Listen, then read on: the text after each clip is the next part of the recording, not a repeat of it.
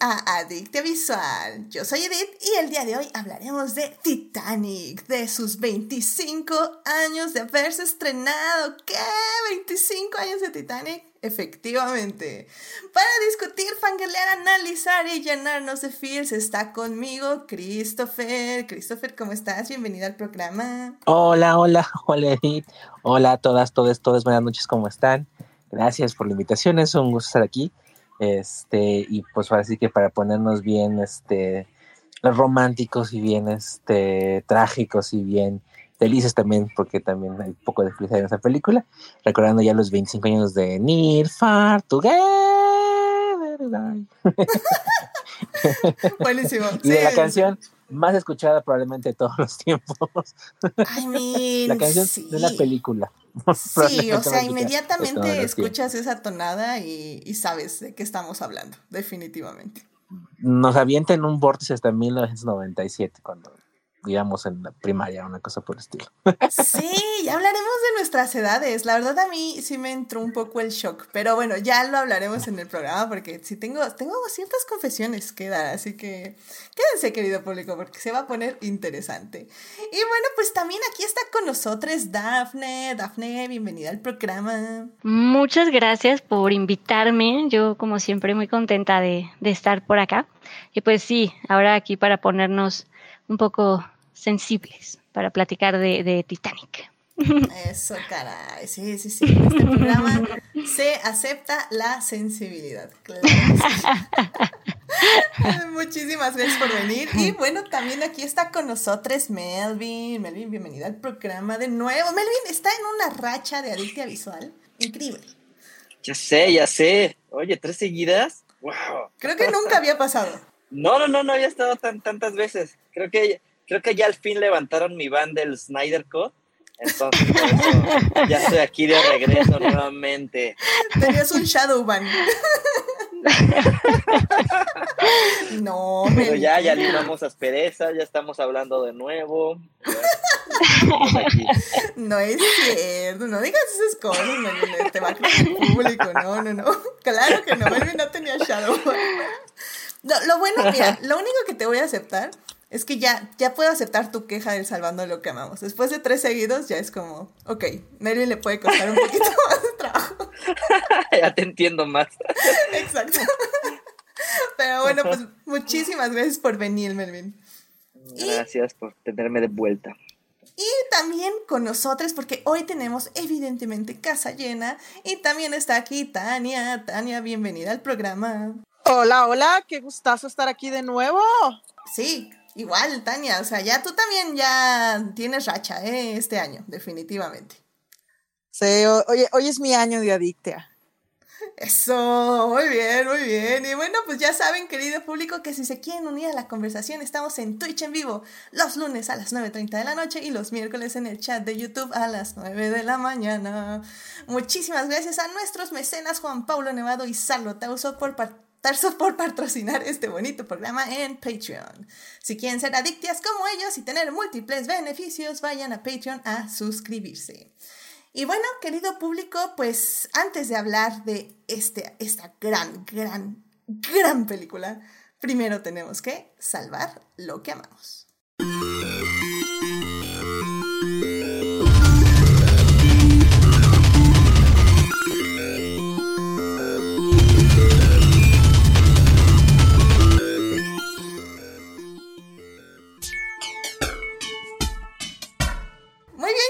Aquí para salvar lo que amamos. Christopher, ¿qué te gustaría compartir con el público esta semana? Bueno, yo les quería comentar y les quería compartir una nueva película que estrenó apenas el viernes en Estados Unidos vía Hulu y aquí México llegó en Star Plus, que se llama Fire Island.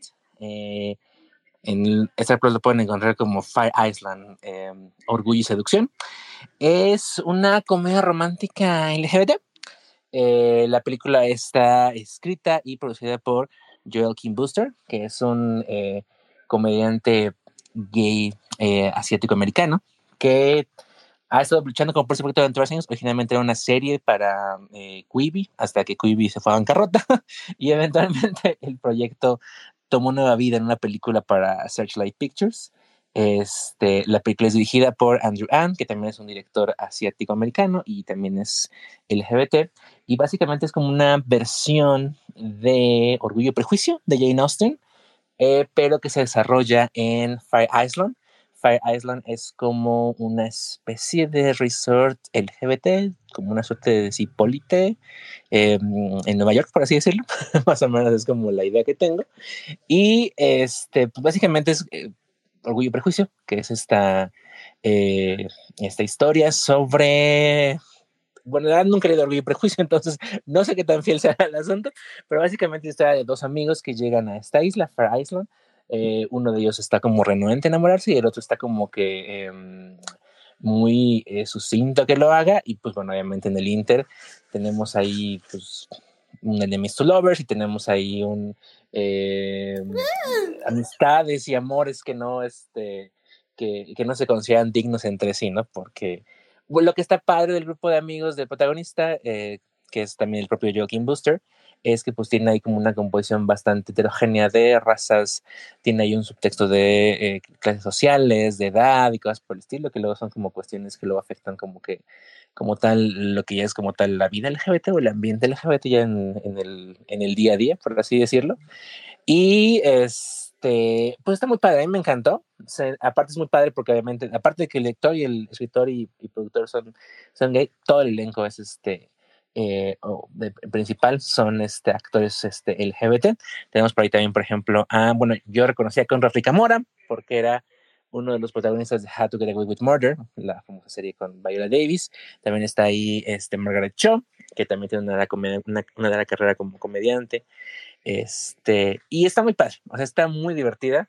Eh, si son ustedes conocedores o fans del género de Jane Austen y todos sus enredos y dramas amorosos, yo creo que la pueden disfrutar porque pueden reconocer como que todos los tropos. De hecho, leí las varias críticas que le hicieron y el consenso era que esta película demostraba que Jane Austen aún puede ser vigente en los nuevos tiempos siempre y cuando se le actualice como de la manera adecuada. Y pues además está muy padre por toda la cuestión de cómo es una película hecha por personas queer para personas queer, esto, este, y cómo puede ser, eh, está hecha con mucho respeto y a la vez con mucho cariño y a la vez con, un, con una eh, sensibilidad y con una, eh, con el sabor propio que da ser parte de la comunidad LGBT y narrar como parte de tus experiencias tanto en familia elegida como en la cuestión del amor, la familia y el romance en el, la comunidad LGBT. Entonces está muy padre, chequenla, es, eh, está disponible como les dije en Star Plus y se llama Fire Island, Orgullo y Seducción. no sé si el, el, título me sigue dando risa o realmente es adecuado, pero así, así le pusieron. No, o sea, realmente nos la, nos la vendiste con el Enemies to Lovers. O sea, ya la compré, este... Uh, tengo muchos pendientes visuales, pero es lo que sigue, es lo que sigue. Definitivamente es, es, es, es, el gusto de Adictia Visual. Por y es muy, es muy divertido porque tiene como bases originalmente al principio, ¿no? Así como de comentarios y como este y acciones como negativas por así decirlo que como que empañan la relación pero es muy padre cómo se va poco a poco quitando como que todo ese tipo de incomodidades para realmente ya sé que dos personas conecten, ¿no? Entonces está muy divertido. Sí, Jane Austen era muy buena haciendo esas cosas, así que excelente, muy buena recomendación. Muchísimas gracias, Chris. Es Fire Island en Star Fire Island, ajá. Ah, perfecto. Isla, que sería como Isla Fuego, pero es el nombre del lugar. Excelente. Eh, Fire Island, Orgullo y Seducción. De hecho es viejísimo el nombre, dicen que, que básicamente era una deformación del nombre del nombre holandés, y pero pues no saben, o sea, pero es, es básicamente de tiempos coloniales.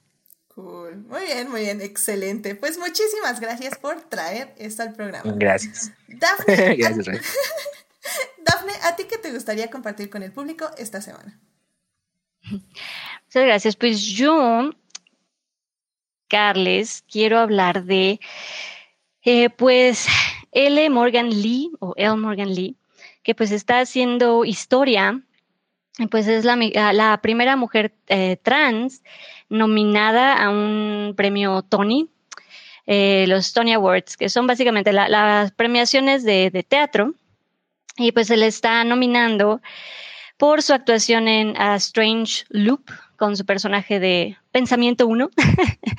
Em, y pues nada, haciendo historia y lo hace muy bien. La verdad es que es, es eh, Strange Loop es una cosa muy, muy divertida y pues da gusto que se esté reconociendo a, a L. Morgan Lee o el Morgan Lee y pueden este, escuchar un poco de A Strange Loop. Eh, hicieron un Tiny Desk Concert con NPR Music.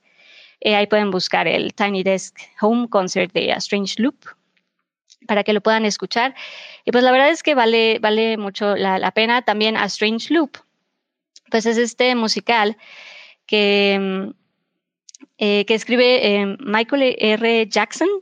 Y pues em, bueno, básicamente habla de este eh, escritor, de este um, ujiero, acomodador eh, negro que está escribiendo un musical eh, sobre un sobre un acomodador negro que está escribiendo un musical que está, ¿sabes? Es, es, el loop, que está muy divertido. Es una cosa muy chistosa, muy rara, en donde los personajes básicamente son sus pensamientos y pues sí, es este hombre eh, gay, negro, que, que, está tratando de escribir un musical y se inspira en su propia vida. Y es este, pues justamente Strange Loop que va haciendo y está muy divertido. Entonces ahí sí le pueden dar una, una, una revisión, eh, pueden ver ahí el, Tiny Desk Concert para que se den una, una idea y también pueden pedir luego ahí el, está el libro de la, de la obra y pueden pues también escuchar la música, pues ahí, para que se acerquen un poco a la historia. Wow, no, se oye muy interesante. ¿eh? Muy, muy bien. La, la, voy a buscar, la voy a buscar. Es, es, son de esas cosas que yo creo que cuando alguien las escribe es como, wow, no puedo creer que escribí esto, pero funciona. Correcto. Funciona. funciona. Sí, exacto, exacto.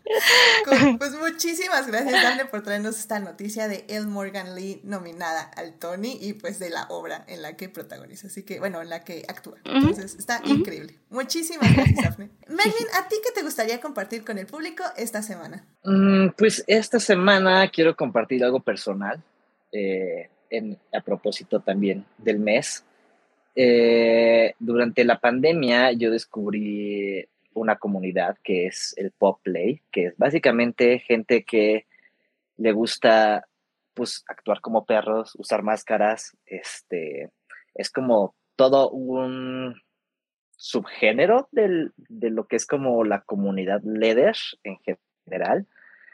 Y lo traigo porque justo me está a propósito de lo que hablé la semana pasada del Celebration.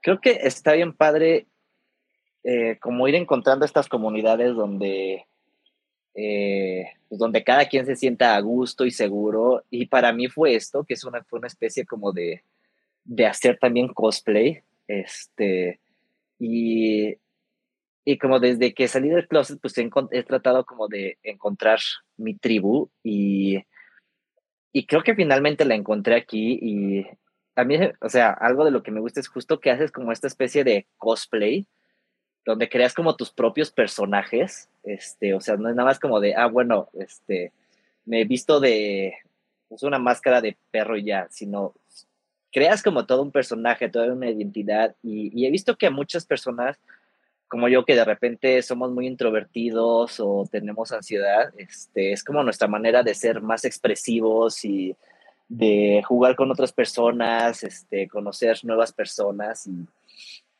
y justo de lo que me gusta es crear estas identidades. Yo, por ejemplo, mi, mi alter ego es un, es un Poppy Sith, entonces tiene muchos elementos de Star Wars y de Kylo Ren, y de hecho se llama Ren. Y y pues nada, nada más quería compartirles que existe, existen muchas subculturas, tribus que a veces como que las ven con muchos estigmas o prejuicios y, y no, al final son como lugares donde al contrario son lugares donde nos sentimos más seguros y donde podemos jugar y expresarnos como de una manera que en el mundo real no sería posible. Wow, no, pues eso está muy, muy interesante. Eh, la verdad digo, evidentemente en mi 100% ignorancia, yo creo que lo, lo, primero que recordé fue el personaje de Dean Pelton en Community. Eh, Eh, que, que, como digo, puede ser nada acerca de ello, pero también suena algo como Dungeons and Dragons y como ir a una feria medieval Ajá. también. O sea, sí, Ándale. muy interesante, ¿eh? Ajá. Sí, ¿no? Sí, sí, sí. Ándale, yo lo relaciono mucho como justo ese tipo de cosplay, como de ir al festival medieval y te disfrazas de vikingo o así, ¿no?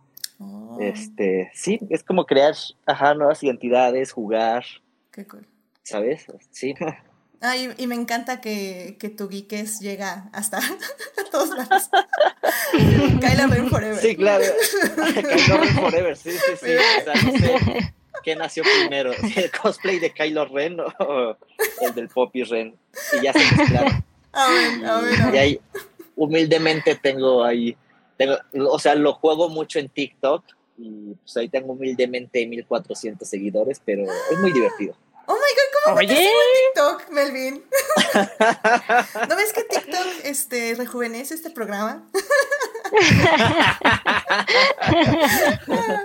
Qué Claro, ya tienes que mudarte a TikTok también. Ah, de hecho, ahora que, que tengo un nuevo artefacto. ya, ya, hay, hay planes, hay planes, hay planes que no se podían antes, así que O sea, va a haber TikTok adictia. wait for it, wait for it. Muy bien, muy bien. Perfecto, pues muchísimas gracias, Luego Melvin, te por paso el compartirnos TikTok. esto. sí. Sí, sí, sí. Pásame, pásame tu TikTok. Claro que sí. Muy bien. Pues muchísimas gracias por compartir esto con el público. Em, Tania, ¿a ti qué te gustaría compartir con el público esta semana? Hola, hola. Pues bueno, ahora para esta semana yo tengo la obra de la autora y dibujante Sophie Campbell. Y me acabo de dar cuenta que me da tristeza no poder poner la cámara porque tengo los cómics aquí, pero bueno, tendrán que conformarse. Aquí, bueno, Si me hubieras avisado antes, podría haber arreglado algo. Pero. ah, pu- pu- subiré fotos después. Muy bien. No, pásame, me las pasas y las ponemos en los posts. Claro que sí. Bueno, aquí, aquí básicamente tenemos variedad de todo. O sea, ¿quieren obras originales? Tenemos obras originales. ¿Quieren cómics de licencia? Tenemos cómics de licencia. Eh, ¿Quieren Slice of Life? Que parece que no es realmente Slice of Life, pero la mayoría del tiempo ocurren cosas extremadamente mundanas. Tenemos eso. ¿Quieren glamour? Tenemos glamour. O sea, tenemos hasta sci-fi. O sea, ha- hay de todo. Básicamente, so, Sophie Campbell fue, eh, pues obviamente estudió arte en la Universidad de Savannah, en Estados Unidos.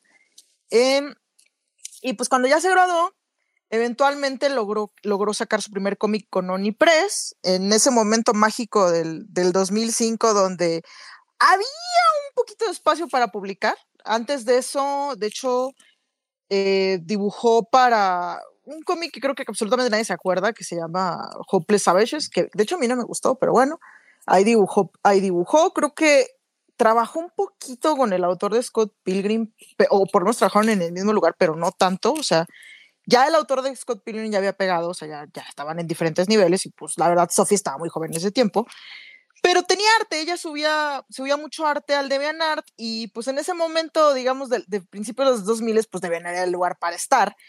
Y la verdad es que ella llamó mucho la atención, o sea, consiguió lo que le llamaban Daily Deviations, que era cuando el sitio te, te daba como que un lugar como para, no, esta persona es chida. Eh, y pues la verdad se lo merecía mucho. Tenía un estilo muy particular porque por una parte era influenciada por el manga, pero por otra parte tenía un estilo como realista, pero realista caricaturesco, car- caricaturesco. Era muy curioso porque haz cuenta, el realismo era, por ejemplo, en los cuerpos. O sea, los cuerpos se veían muy realistas, pero como que ya que te das, ya que te das cuenta, hay ciertos rasgos que son algo caricaturescos, pero por ejemplo, en el, el primer volumen era muy interesante porque los ojos, digo, como digo, se veían relativamente realistas, pero las líneas eran, eran muy limpias y, y decías, no, pues estos son cuerpos que yo puedo ver en la realidad. Y aparte tenía variedad de cuerpos, o sea, teníamos chicas muy delgadas, chicas gorditas, chicas muy gorditas. Y, y, y- y realmente no muchas eran iguales, incluso si, si le gustaba dibujar labios grandes o cierto tipo de chicas gorditas. Y luego como que fue agarrando más variedad. Empezó con este título de Wet Moon que era en apariencia un slice of life, pero luego se vuelve, se vuelve de, ok, algo no está perfectamente normal. Y, y para cuando ya te acomodaste, básicamente te das cuenta que hay un, ases- hay un asesino hay una persona asesinando serialmente suelta.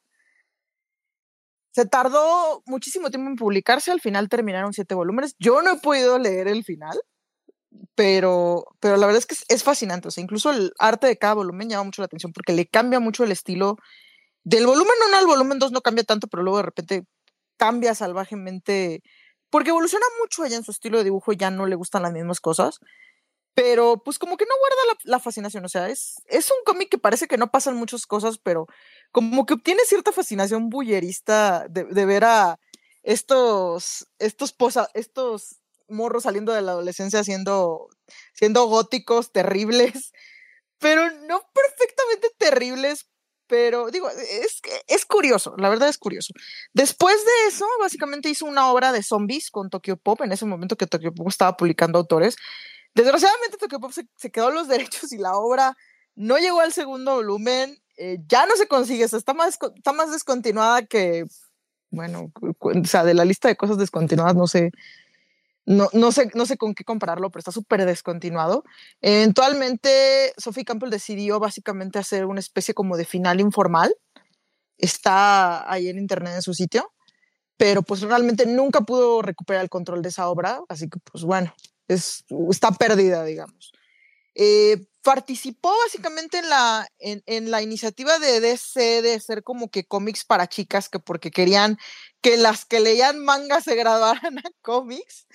Eh, la verdad la línea fue muy corta, eh, fue, yo diría, mal avisada, tal vez por una parte como que un poquito antes de su tiempo y por otra parte muy mal, muy mal hecha, porque había muchos autores buenos, eh, había básicamente escritoras que, habían, había, que ganaban premios en novelas de Nueva York. Ahorita ya es pan nuestro de cada día de que, de que una escritora juvenil de repente hace algún trabajo no, no con, digamos que no en continuidad para DC, o sea, ya ahorita lo que es la, las versiones juveniles de Batman y todo eso, pues ya son el pan nuestro de cada día. En ese tiempo no.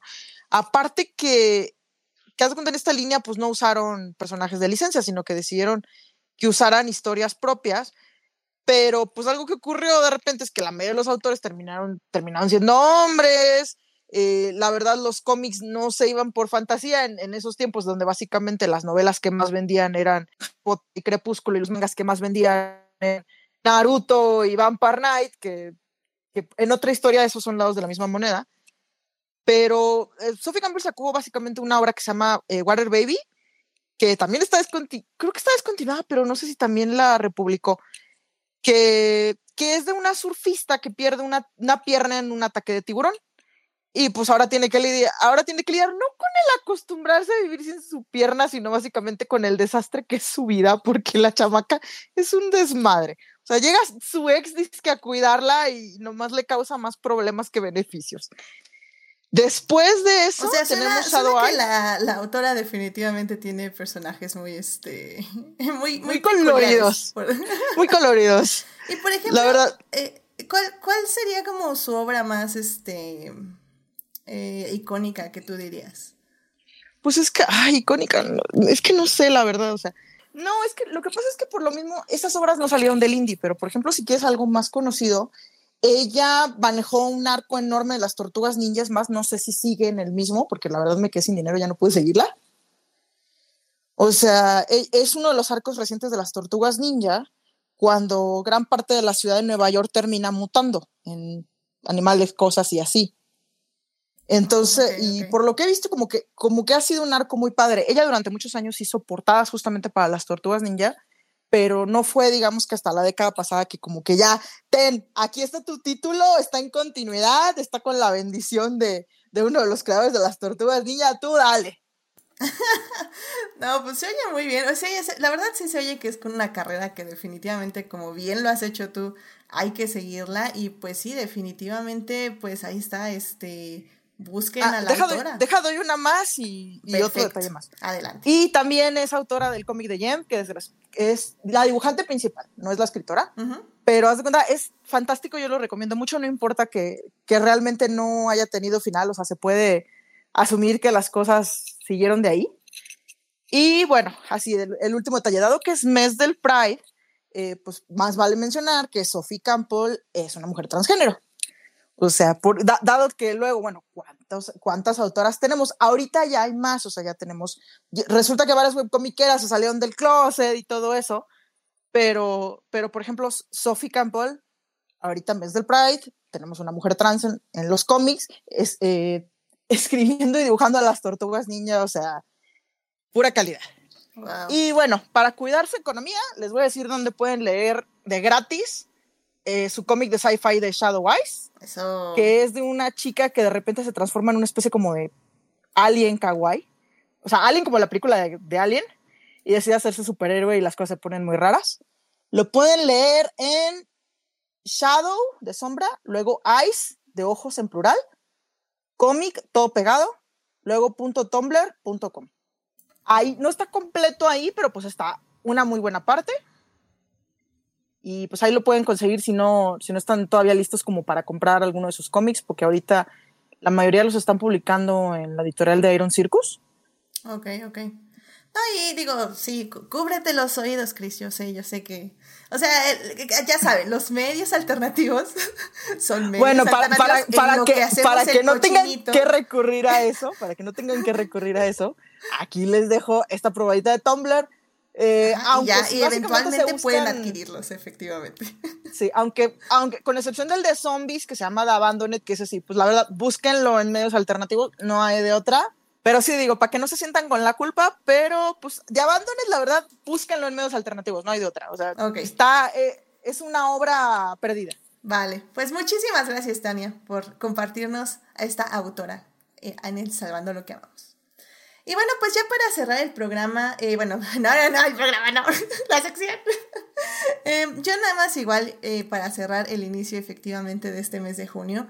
Eh, les quiero compartir algo, un discurso que siempre me sale, eh, porque bueno, lo empiezan obviamente a retuitear, retiktokear, re, re todo en esta época, en junio.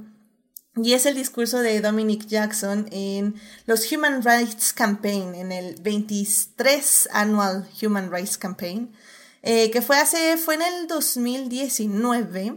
Y, híjoles, es un speech, es un discurso que siempre me pone la piel chinita, eh, que habla justamente acerca de, ella, acerca de la comunidad, acerca de que lo que ya, eh, ya se quiere, o sea, más bien lo que ya se necesita exigir más que pedir.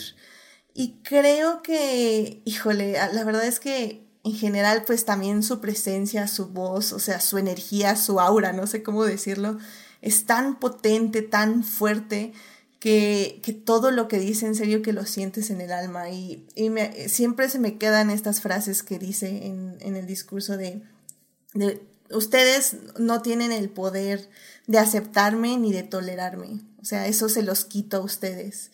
Ahora, ustedes me van a respetar. O sea, no les pido respeto, les exijo respeto. Y, ay, no sé, me encanta, me encanta el discurso. Búsquenlo en YouTube, se los voy a dejar ahí en el Salvando lo que amamos, obviamente, ah, para que lo escuchen. Eh, en YouTube están, son ocho minutos y medio, entonces también es cortito y es, muy, muy bueno. En serio, ah, siempre que lo veo me saca una lagrimita y, y me pone, ahora sí que, ah, muy, muy, este, pues no sé justo como en esta idea del activismo, ¿no? Y en esta idea de, de lo que ya no se debe de pedir, lo que ya se debe de exigir en este mes de junio. Muchísimas gracias a la persona que me envió los regalos. Eh, ya saben, si quieren ver qué regalos fueron, estamos ahí en Twitch. Eh, está ahí todo el unboxing que fueron, están hermosos, hermosos, hermosos. En serio, muchísimas gracias, muchísimas gracias este, por el apoyo y por las palabras que nos enviaron, bueno, que me enviaron en, este, en este regalo. En serio que ah, se los agradezco de mucho corazón, de todo corazón más bien. Bueno, pues querido público, ya sin más, vámonos a hablar del tema que nos concierne el día de hoy. Así que vámonos a hablar de cine.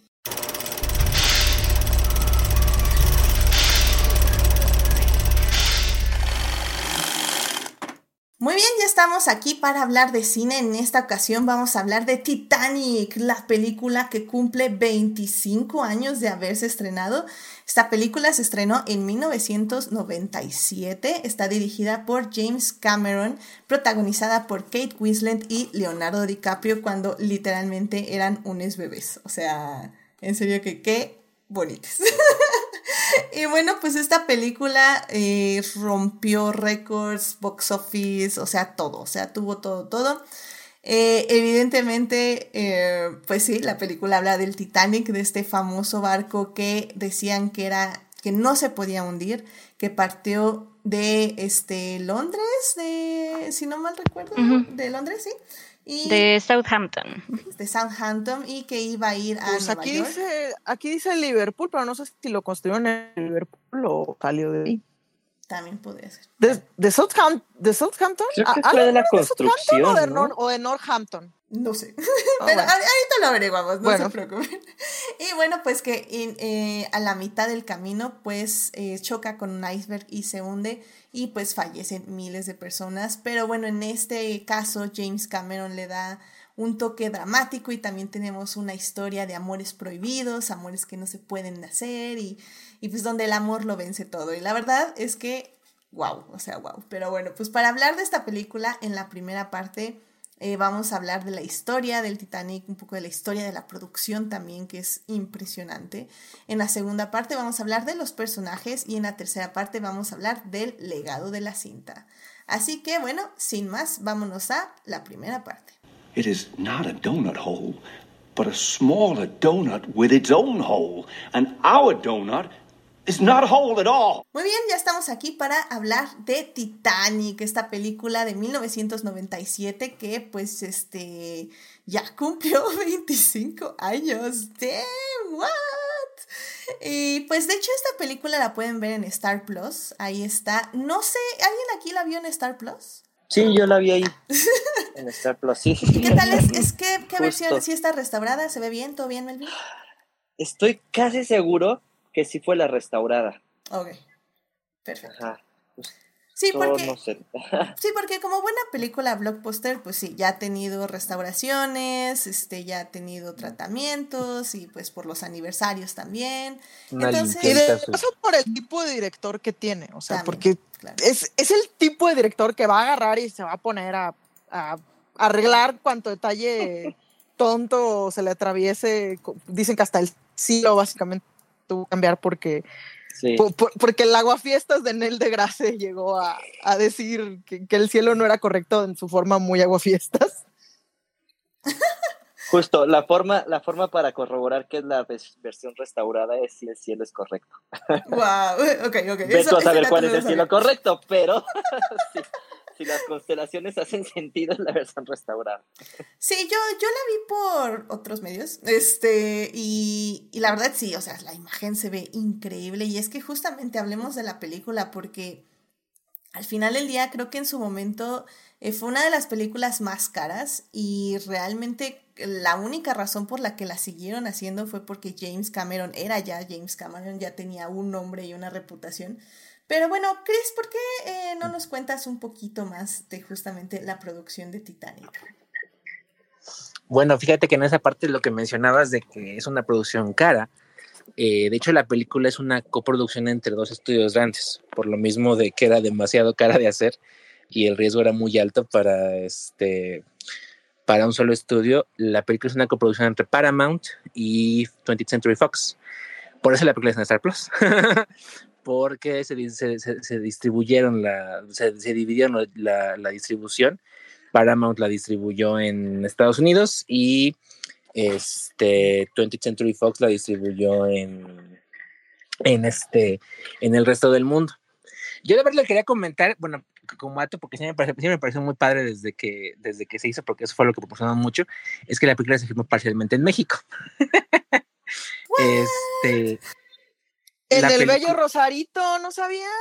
O sea, incluso antes de que Piratas del Caribe pusiera su barquito ahí. Hace muchos años, pero que ahorita ya están como de capa caída, Fox, 20th Century Fox, tuvo unos estudios en, como dice, eh, eh, como dice Tania, en, en, en California Norte, bueno, en California, en las playas de Rosarito, que se llaman los Fox Baja Studios, así es el, es el nombre como tal del, del, estudio. Y básicamente pues eran unos estudios este, acuáticos, tienen un tanque de agua inmenso y cosas por el estilo. Y por la cuestión de la cercanía y de que en ese momento el país era mucho más seguro, tristemente, y cosas por el estilo, James Cameron decidió filmar partes de la película. Todo lo que son básicamente close-ups, todo lo que son tomas cerradas, todo lo que son probablemente las, secu las, secuencias donde tiene que hacer como muchos acercamientos y requieren como que un ambiente ciertamente controlado. La es... gente brincando que, ve, que, ven, básicamente eran en su mayoría gente, gente local que le pagaron, creo que. Y exactamente. Una cantidad a, por día y, a, hicieron y comida por mexicanos. hacerlo. Sí. Exactamente.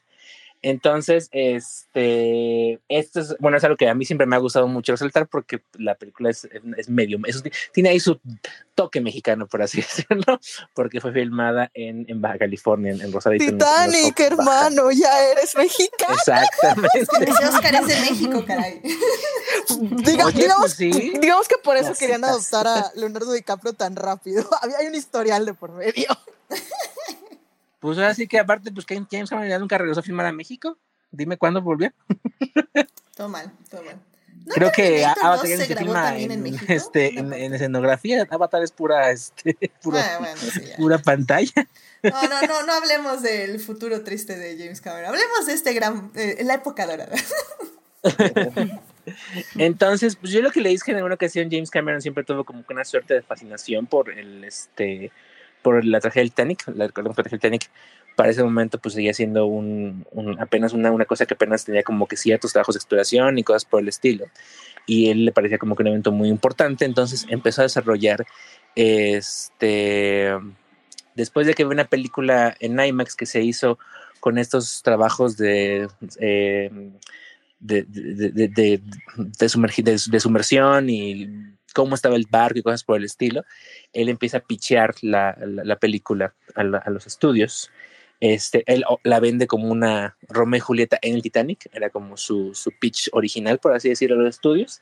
Y pues obviamente encuentra primero en, en, Fox quien le diga que pues vas, porque aparte pues como, ese, como dijiste, Edith, ya para este momento eh, James Cameron pues ya era James Cameron, ¿no? Ya era el director de Alien, el director de muchas películas famosas. Eh, eh, entonces ya tenía como que su, este, pues tenía su, ahora sí que su, su Creed Street, sus su, su, su, créditos, y nada más lo que sí es que pues obviamente Titanic es una producción monstruosa en, en, todos sentidos. Es una producción que requirió un presupuesto bestial porque todo lo que están viendo, mucho se hizo real. Se uh -huh. hicieron eh, maquetas, se hicieron modelos, se hicieron este. Eh, se tuvo que construir los, los, tanques, los se sets. Aca se eh, acabaron todo el, el vestuario de época que había en ese entonces y fabricaron más. Sí, es una película que todavía tiene mucho artesanal. Sí, tiene efectos visuales, pero yo creo que son mínimos para, incluso para la época, porque para la época ya era mucho más común usar muchos hey, y mucho de lo que ven en la película como es, es, es real. O sea, eh, aunque sean pequeñas cuestiones, como nada más construir a lo mejor cierta parte de la, este, de, de, de, la plancha del barco y cosas por el estilo, pero lo que están viendo ahí tiene mucho trabajo artesanal, mucho trabajo realista, porque al final de cuentas pues era James Cameron todavía haciendo cine real antes de que lo enamoraran sus ambientes digitales, ¿no? Pero aparte vamos a hablar otra vez. Y aparte de con, una, con una obsesión de andar replicando el exacto plato que usaron en el exacto ambiente donde cenaban exactamente estas personas. O sea, era un trabajo Exacto. extremadamente obsesivo. Sí. Daphne iba Igual a las, este, lo que son ah. las, ay, ¿cómo se llaman las, este, las pipas del barco? ¿Cómo se llaman? Eh, pipas del barco. no sé. Bueno, las pipas, los, los tubitos que tiene el barco, los tres tubitos que tiene el barco, ¿Chimeneas? también tuvieron que ser recreados y construidos desde eh, original cero y en tamaño real. Entonces, son unas este, cosas inmensas. Y, al final y también cuentas, hicieron estos... un barco chiquito para hundirlo. También, como se mencionaba, la parte donde al final, eh, digo, como se dice, esta producción inmensa de, me parece, 200 millones de dólares por justamente esto que se comenta, la construcción de, de todo, el construir parte incluso del barco para poder hundirlo. Y creo que justamente toda esta mezcla de la parte real, lo que se comentaba ahorita, la parte real de, de los sets, de la maqueta, de, de, de, de, lo que sí se puede sentir, pues, de lo que sí construyeron y la mezcla de esto con, con los efectos eh, visuales, creo que es lo que le da es, eh, y es impactante. O sea, realmente lo que hicieron fue impactante porque además el aventarte a decir, em, esto que se decía también, la, mm, esta pasión por, por, y el respeto también por lo que pasó, porque saber también que fue algo histórico, que sí sucedió y que obviamente pues hay, familias y hay gente que se vio afectada por esta situación, a lo mejor a generaciones atrás, pero que al final es algo que representa algo para mucha gente.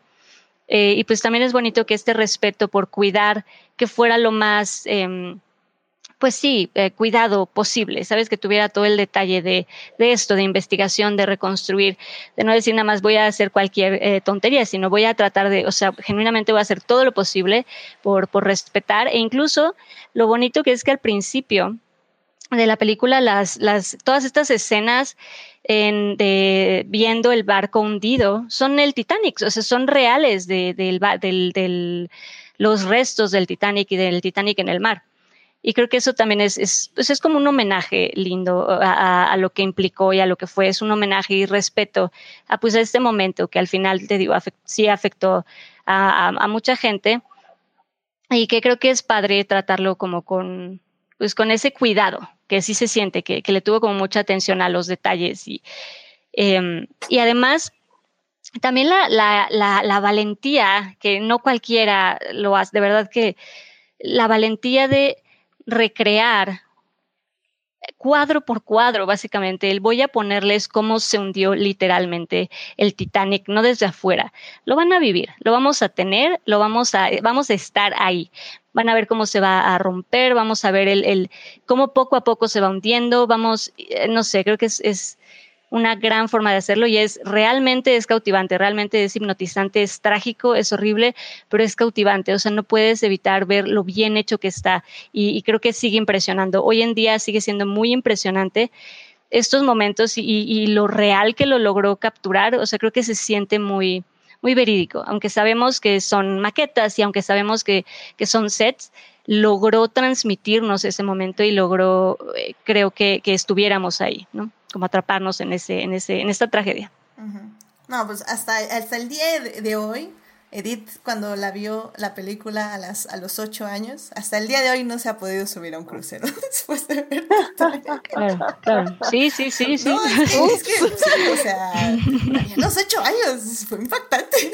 Uh -huh. Sí, sí. No, y, y eso es como dicen, o sea, al final del día la, la oficina donde mandan los telégrafos, es igualita la de las fotografías, o sea, realmente como bien están diciendo, o sea, fue un trabajo histórico, o sea, incluso eh, Tania que me estaba comentando el otro, este, hace ratito en, en un chat eh, de los perros que suben al barco, literalmente buscaron manifiestos para ver qué tipos de perros subieron un barco, al barco, y solo uno de esos fue que encontraron la raza, los otros no los registraron como por raza pero pusieron al perro de la raza que se subió pero, al Titanic. Pero las, sí. las ganas le echaron. Ah, por no, cierto, sí. eh, un minuto de silencio, bueno, no, un segundo de silencio por todos esos perritos y mascotitas que uh -huh. salieron en esa película, que probable, que ya no viven porque ya pasaron más de 20 años, y desgraciadamente los animalitos no viven tanto.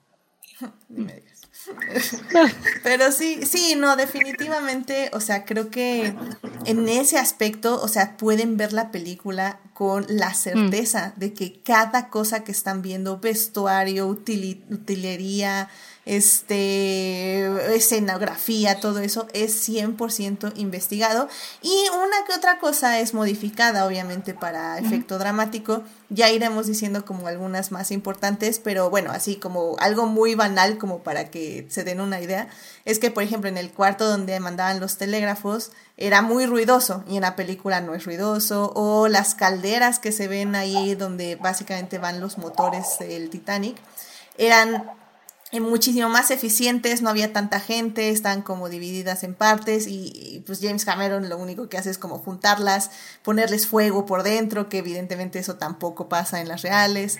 O sea, son detallitos, pero que al final del día, o sea, me acuerdo, o sea, ver justamente el cuarto interno de máquinas del Titanic también es muy impresionante. Uh -huh. O sea, realmente uh -huh. sí es una reverencia tanto al pues al barco en sí como pues a toda la gente que vivió pues esta tragedia, uh -huh. ¿no? Que, que bueno, ya iremos viendo justamente en la segunda parte las motivaciones de los personajes, que eso también lo hace muy, muy bien. Y, y bueno, Chris, no sé, perdón, este, si querías comentar algo más. No, nada más me dio risa con, bueno, no me dio risa, pero me pareció bonito lo que menciona este Tania de los animalitos, porque uno de mis animales favoritos de toda la película siempre han sido las heroicas ratas que salen corriendo ahí este, a través de las escenas cuando ya está unido todo. No sé, ya me ha parecido muy bonito. y también las heroicas ratas probablemente ya están este, en el más allá, entonces también incluyámosla en el memorial de, no, este, pero, pero ese gran momento de si las ratas están yendo para allá. Sí, estaban ama, estaban amaestradas, porque no, o sea, si bien son muy listas, no creo que con solo aventar agua fueron a donde fueron. Probablemente eh, eh, estaban muy bien amaestradas. Sí, yo creo que eran ratas de cine, a final de cuentas, ¿no?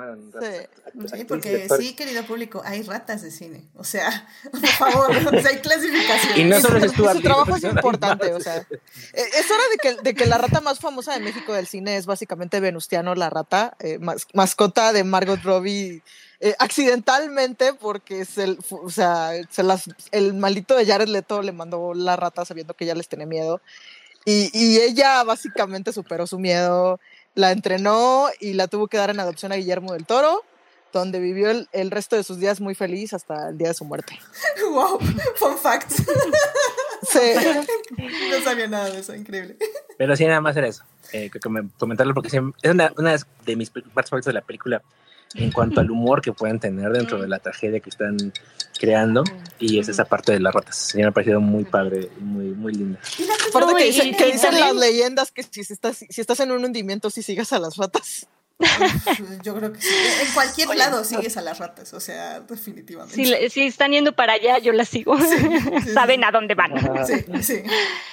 No, pero además, digo, también como otra cosa interesante es, parece que de hecho en, en, el hundimiento en el, el, Titanic sí había esta, esta mujer, o se cuenta, esta mujer, esta pasajera eh, real, que se quedó con su gran danés, porque obviamente pues, no podía abordar en, en los barcos con, con, su perro. Entonces, que, que, se quedó y murió con su, con su gran danés por no poder, y creo que fue de las pocas o la única eh, mujer de clase alta que, que murió en, en, el Titanic con su perro por, porque no, no, no quiso dejarlo. Ay, voy a llorar. También, también tenemos básicamente a los pasajeros mexicanos que se dieron cuenta que esta no iban a ir y ahí también agarraron sus trajes y pues ni modo a ver cómo nos va y pues hay que dar. Hay, hay de hecho historias como interesantes acerca de eso porque eh, eh, vi como un par de videos que decían que bueno, era un poco irónico lo que decían y ahorita les digo por qué. Um, básicamente decían que lo único que no les gustó de la película de James Cameron es que eh, divide muchísimo las clases sociales, ¿no? Que, que, tiene esta escena donde le cierran las rejas para que no suban y no, básicamente no se suban a los botes, etc, etc. Uh -huh. Que dicen que eso no pasó. Que fue sí, muy exagerado. ¿no? Ajá, que fue muy exagerado, que solo se cerraron unas rejas como protocolo por ciertas cosas, pero que no era realmente eso y que des y, y bueno, lo que a mí me daba risa un poco es que decían, no, es que las clases sociales no afectaron en la forma que se morían porque todo mundo podía acceder a los barcos. El problema de que murieron más personas este, de los, este, ahora sí que de los boletos baratos, es porque estaban hasta abajo y pues era muy, muy tardado subir. Y así como, bueno, ¿y por qué estaban hasta abajo?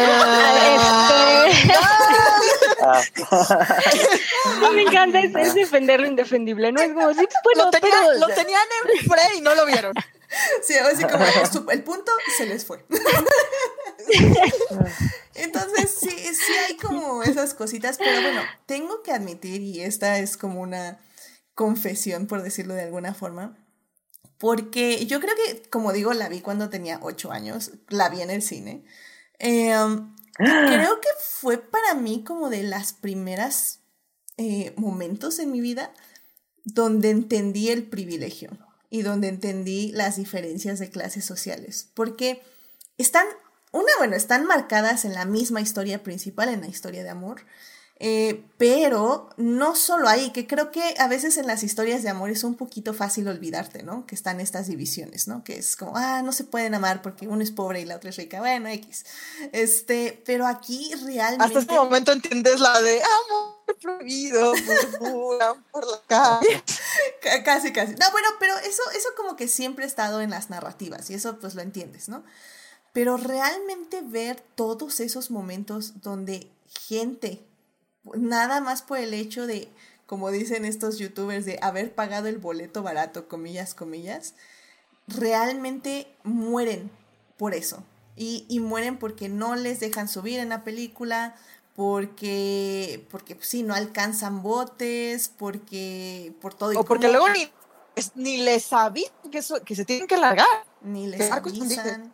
O sea, creo que fue de las primeras veces que yo dije, wow, o sea, es, eh, o sea, esto pasa, esto está en el mundo y ya que lo ves en el mundo dices, wow, sí, esto es el mundo.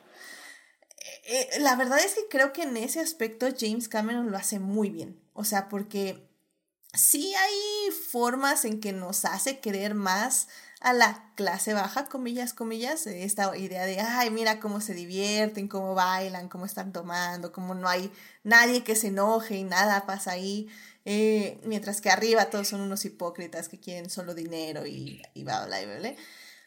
Digo, a la, a la hora de la hora es como que la forma televisa de, de- de decírtelo, pero sigue funcionando. La verdad Sí. es que cuando sí. ya tienes atascada la película de detalles, eh, te, te ayuda un chingo.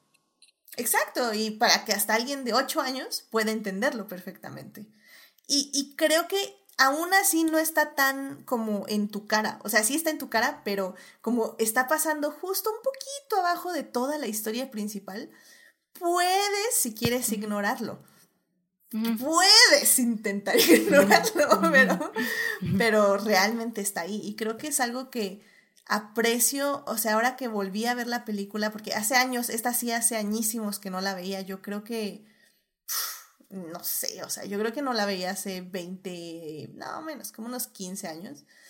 Y realmente fue una de las cosas que volví a, como que pude apreciar un poquito más, ¿no? Pero Melvin, ¿por qué no nos cuentas un poquito de, de la película y de tu experiencia o de cómo, cómo ves, cómo ha sobrevivido Titanic? O bueno, más bien, ¿cómo, cómo es la película en esta, en esta revisión?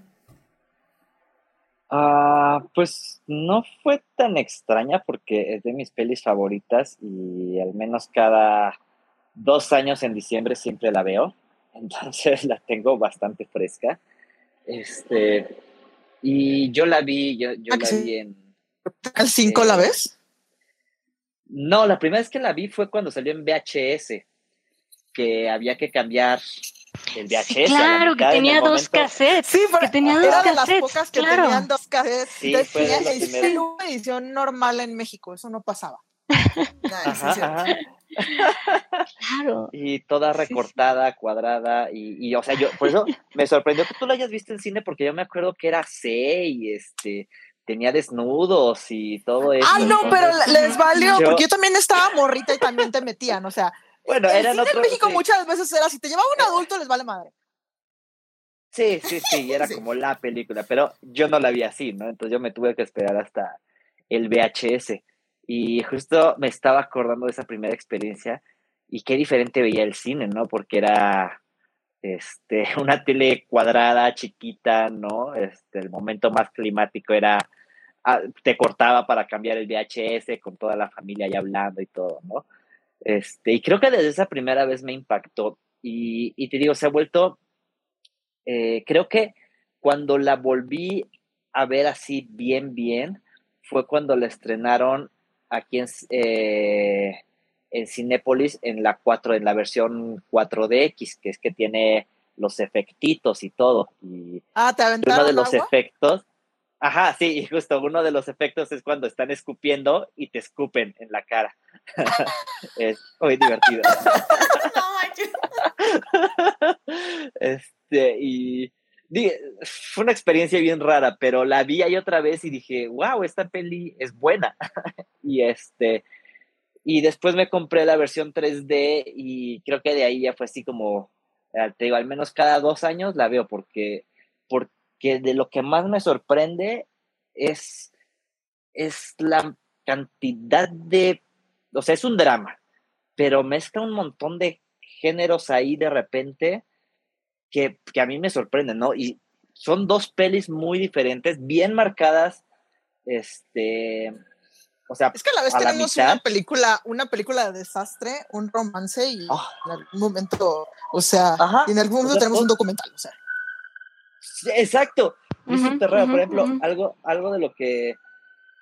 Perdón, creo que se oyen aquí unas sirenas. No te Eh, preocupes, sigue. pero, este, algo, algo, por ejemplo, la primera vez que la vi que me. ¿De qué, de qué trata esto? Fue justo cuando empieza la peli y dices, ok, estás esperando Titanic, obviamente peli de época, romance, melodrama, y empieza con un documental. Y yo me quedé así, en el presente. Y es como de, ¿what? O sea, no Sí, tiene sentido. Y, y se salta un montón de, como de reglas de narrativa porque empieza con un documental, luego presenta a la protagonista que cuenta la historia de Titanic en una voz en off, como si fuera flashback, pero luego vemos como puntos de vista que no son de ella y de manera aleatoria en toda la peli, de repente aparece su voz en off, de repente regresamos al presente sin sentido, nada más para que digan una frase y volvemos al pasado, o sea, la verdad es que no tiene nada de sentido eso, pero ahora que la vi como con ese análisis fue así de, pues, funciona, o sea, es una peli que sorprendentemente funciona en todo, ¿no? Y de hecho, de lo que más me sorprende de esta peli es que, o sea, el señor más allá de querer contar una historia de amor en el Titanic fue, yo quiero hacer mi, yo quiero meterme con cámaras al, al este, ¿cómo se dice? Al wreck ship o no, no, bueno, Sí, a- a los- Al- a, al- los restos. Ajá, al Titanic, sí. ¿no? Y ya me ganó alguien, pero yo quiero meterme con más cámaras y todo. Con ¿no? cámara. Ya, Con un ya- inventado submarino que literalmente se acaba de inventar y que casi casi tuvimos que pagar porque no es una película de. James Cameron, sino se inventa tecnología nueva. O sea, todo Titanic es nada más, fue como un pretexto para que el señor se metiera a ver eso, porque es un clavado de eso, de. Titanic y de los barcos y de ingeniería y todo eso, ¿no? Y su genialidad fue, bueno, ahora tengo que justificar eso, ya les vendí una historia de Romeo y Julieta, ahora tengo que hacerla y hacerla bien, ¿no? Y, y pues, o sea, me impresiona de verdad cómo funciona toda su peli, cómo nos vende, o sea, cómo reinventó el blockbuster, este, con una peli de época, ¿no? Que dices, bueno, o sea, lo más interesante es un, el barco hundiéndose, ¿no? Y, y, y no, toda su, su clavadez, su intensidad hizo que funcionara todo, y es No, impresionante. y, jue- y juega contigo, o sea, la- el momento en que se va a dar el iceberg te lo pone como, no manches, no manches, quizás no le pegan, quizás no le pegan, Ajá, fin, ya le pegaron. exacto. luego sí, después- no. Y luego después es un, es un, así de, de ahora está toda la gente, híjole, quizás se van a salvar, quizás se van a salvar, o sea, y, y casi sientes básicamente que un montón de esa gente va a sobrevivir y que la trama los va a cuidar, no, ni madres. No, exacto, Ah, exacto. sí. Y, y no sé si les pasó, o sea, yo sé que Edith le tiene terror al, al mar, pero a mí, a mí lo que me pasó con esta peli, y cada que lo veo me pasa lo mismo, siempre, y no sé si a ustedes también, es como, como es, pues, como va muy lento, así lo va hundiendo el Titanic poco a poco, yo siempre me pregunto, ¿yo qué haría en esa situación, no? O sea, plantea tantos momentos así de, no, y ahora se subieron al barco, y estos no, y faltan estos, y estos no creen que se va a hundir el barco, y etcétera, etcétera. Yo siempre estoy así de, ¿yo qué haría? ¿Yo me quedaría? ¿Yo me ahogaría? ¿O qué, qué haría? ¿No? Y, porque el señor maneja bien el thriller y el suspenso y todo eso. ¿Sabes? ¿Sabes qué es lo peor? Creo que. Así de, ¿entrarías en pánico o te meterías a, a ver el Poseidón? Que por cierto sí la estaban pasando en, ese, en, en el Titanic. No, y digo, o sea que mira, el, el pensamiento más morboso que yo tengo al ver esta película, o este tipo de películas en general, es. O sea, entiendo, por ejemplo, las héroes, las muertes heroicas, porque hay un momento muy este bello, la verdad, dentro del mismo, ya que el Titanic se está hundiendo, ya que está valiendo todo, eh, tenemos las muertes heroicas, ¿no? La, la pareja de ancianos que dice, no, pues saben qué, pues váyanse en su bote, pues yo ya, este, nosotros ya, Eh, nosotros ya es- vivimos nuestra vida, nos morimos aquí. Tenemos la mamá con sus hijos, tenemos al capitán que igual se encierra en su oficina, tenemos a... El ingeniero principal, el arquitecto. El ingeniero o sea, principal. Ah, el, el rico que también le dice nada más tráigame un brandy y aquí yo me quedo. Y, y mi pensamiento morboso en esa hermosa escena de sacrificio humano es, bueno, que nadie pensó que se van, cómo se van a ahogar, o sea, o sea, o sea, está cool que te quieras morir, Digamos pero que creo que hay una trataron forma de- más bonita de morir, o sea, creo que puedes agarrar Menos un balazo. sí.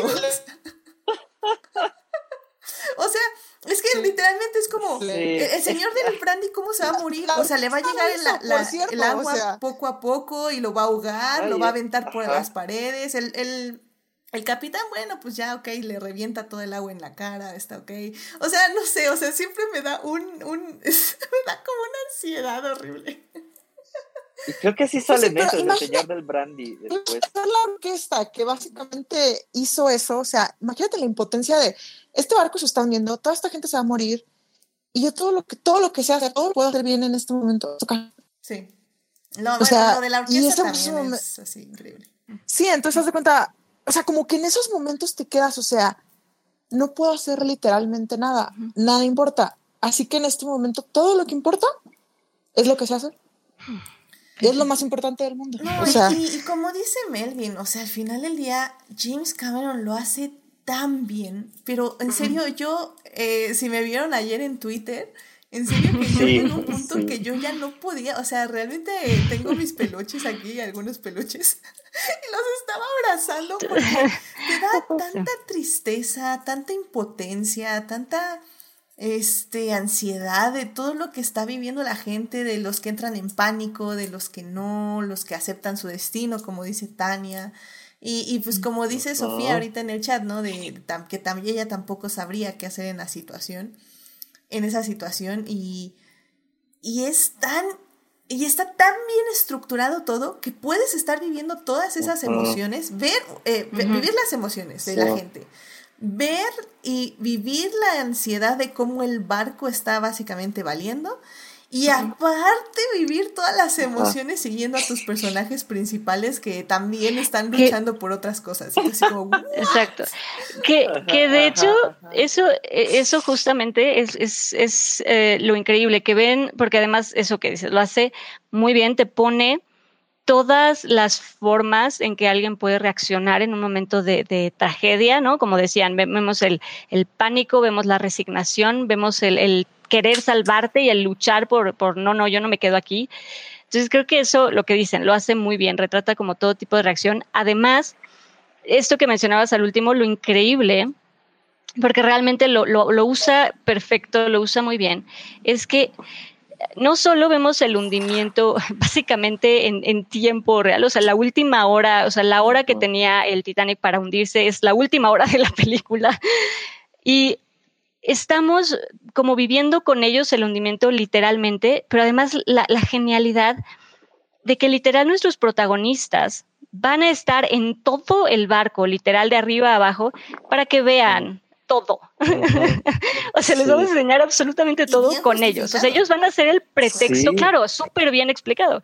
Dice, y ellos van a ser el pretexto para que veamos absolutamente todo hasta el último segundo sí. que vivió el Titanic. Hasta, o sea, son los últimos, los que quedan en, en la punta del barco, o sea, son los últimos que vamos a ver y es lo último que vemos del barco. Está muy bien manejado, Loco, usa muy sí. bien a los protagonistas, ajá, es una ajá. gran mezcla de, de, las, de las tramas. No, y digo, ya lo hablaremos en la segunda parte, pero, o sea, también la manera narrativa de decir justo eso, voy a enseñar a mis personajes en el último momento, entonces tienen que estar en la, ¿qué es, ¿es la proa? No, ¿verdad? Es atrás. Tienen que, tienen que ser desde que el iceberg le pega al barco hasta que el, es en el mar. Tienen que sí, verlo. pero, pero, pero, me gusta, me gusta ese diálogo que le dice Rose a Jack, que le dice, mira, aquí nos conocimos. Y tú así como, no manches. Ya sé. Sí, ya sé. así como, no, regresando a la Cameron, no pensaste eso al inicio. sí. No, y es que te digo, o sea, el señor nada más quiso hacer una peli sobre el Titanic. No hizo un documental y la manera en que justifica todo es impresionante.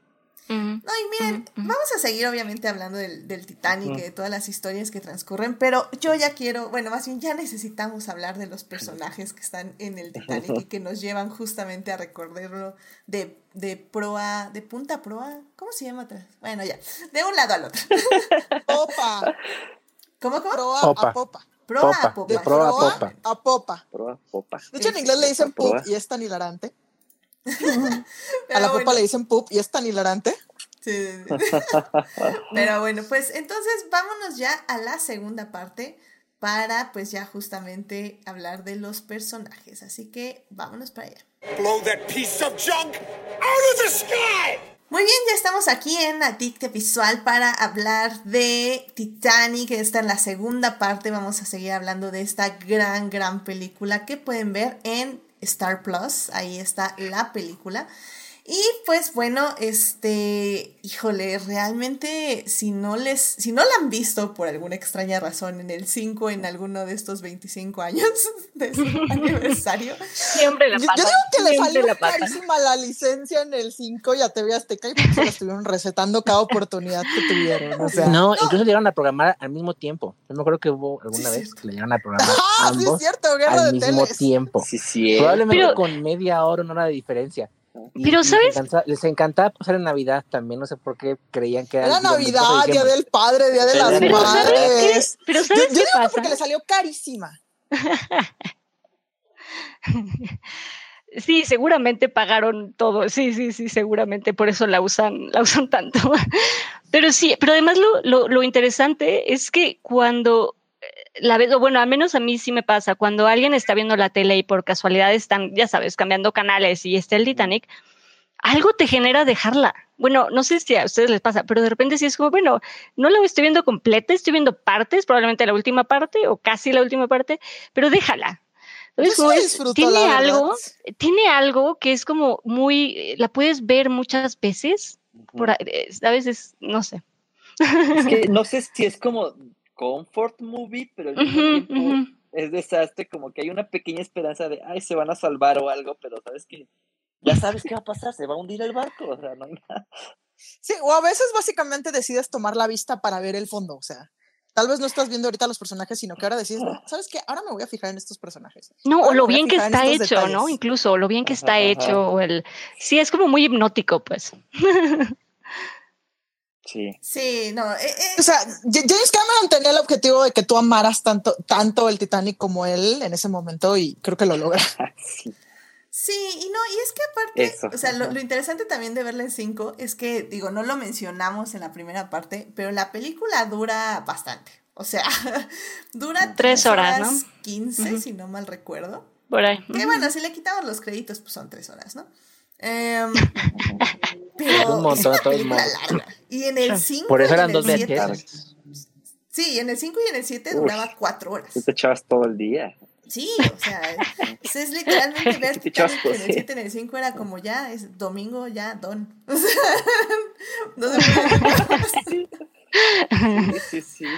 Ah, Sí, no, no, no. Este, y, y al final del día, pues sí, o sea, es una película que, que, que en ese aspecto, pues sí cautiva, porque, o sea, yo recuerdo que tal vez la razón por la que no la he visto tantas veces es porque sí, toda la parte del barco sí me produce mucha ansiedad. Y y al final del día, por ejemplo, ahora que la vi, estaba justamente un poco dividiendo los tiempos, que como decía Daphne al inicio, era de, ok, es como media hora de documental, como dijo Melvin, luego es una hora de romance, de la construcción del romance, y luego ya la siguiente hora y media es el hundimiento del Titanic, que es la tragedia, ¿no? Y en ese aspecto me parece muy interesante la construcción, porque al final del día también algo que me sorprendió mucho de esta película, ahora que la vi ayer, fue lo moderna que es la historia de amor. O sea, creo que yo lo que más tenía miedo, o sea, yo ya sabía que me iba a impactar todo el asunto del Titanic, pero yo no tenía nada de fe en la historia de amor de Rose y de Jack, la verdad. Em, y cuando me presentan al personaje de Rose, que es esta mujer que básicamente se ve como es estoica, es seria, sin literalmente una pizca de amor a la vida, em, y que poco a poco la vamos conociendo, nos va, da- nos va dando estas pistas de que es una mujer culta, de que eh, aprecia el arte, de que sabe leer, lee buenos libros, ve, o sea, lee, así que Lee a Freud. grandes mentes, ajá, de, de esa época. Am, Ujú. y que poco a poco la vemos, eh, también un poco le ayuda la voz en off en este aspecto, pero no voy a culpar, sé que a mí no me gusta la voz en off, la odio, pero en este aspecto creo que no voy a recriminarla mucho a la voz en off, porque es, la verdad es que todas las, lo que nos dice la voz en off lo podemos ver. Entonces no es como que nos está explicando algo que no está. Y cuando llega este momento en que se va a lanzar porque ya se quiere suicidar, porque en serio ya no aguanta esta vida de pretensiones y de, de cosas horribles, llega este monito y literalmente Jack, hashtag feminism, aliado feminista. O sea, no es como, no, yo te salvo, mi hija, este, quítate, bueno, no, no te quites, dame la mano y vámonos, cállate, ¿no? No, no, no, o sea, la verdad, la forma en que escriben a Jack, convence. personaje de Jack, de, no, a ver, este, ¿te quieres lanzar? Bueno, pues, a ver, pues es que si está, el agua está fría, ¿eh? Y pues si tú te lanzas, pues, pues, bueno, pues yo me tengo que lanzar, porque pues si no, ¿qué me van a decir aquí? O sea, No, y que, y wow. que además. Por cierto, yo, yo siento que la Y que única además- libertad que se tomó es que básicamente Rose no se cayera en cuanto el otro le dijo, eh, disculpe, Ah, yo andaba agarrada y digo, la verdad era un adolescente que no hacía mucho ejercicio, o sea, con cualquier cosita se podía haber caído. porque se supone No, que pero- Rose tiene 17 años, ¿no? No sé cuánto tenía Kate Winslet en ese Tiene, entonces. tiene 17, era un adolescente. Por eso siento que también la película funciona mucho, porque básicamente Rose es una, es una adolescente sí. moody que están a punto de venderla. O más bien ya la vendieron. O sea, Ujú, Sí. ya la vendieron, porque No, creo y- que hasta está la implicación de que probablemente Cal ya abusó de ella. Sí. No, y además me, me gusta un poco esto que, que mencionas, cómo te presentan a, a Rose, porque justamente creo que el, el personaje de, de Rose está perfectamente, el arco de Rose es, es, es perfecta, está perfectamente bien eh, marcado, como todas sus transiciones, todos su- sus, eh, sus puntos de giro están como súper bien marcados, está muy bien, muy bien eh, construida la, la transformación de, Rose, que como dicen, empieza siendo esta, esta, esta jovencita, eh, pues sí, que está fastidiada, que nada la sorprende, ¿no? Cuando ve el Titanic, eh, su, primera reacción es como, ah, es, ¿qué? ¿No? Es como, es casi como el otro, ¿no? Es casi como el Mauritania, ¿no? Es como, ¿cuál es la, cuál es la gran diferencia?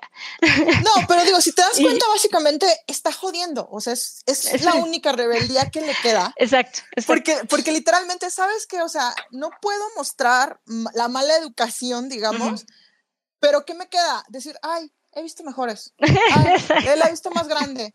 O sea, como que cu- cuando lo piensas así con cara de no manches, tiene 17 años, ya la vendieron y no. Y, o sea, y hasta cuando la ves de repente que a una niña le- la paran derecha y se, se ve ella a sí misma la niña, o sea, te das cuenta, o sea, esta morra es una adolescente que se quiere revelar, que sabe que no puede, que sabe, o sea, que literalmente sabe que iba a quedar.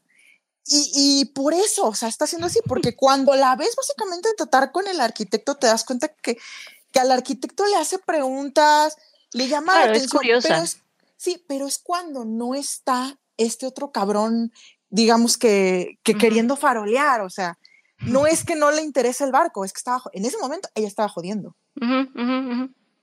Sí, no, hasta que, como justamente se comenta, hasta que ya no puede y, y de plano se va a aventar.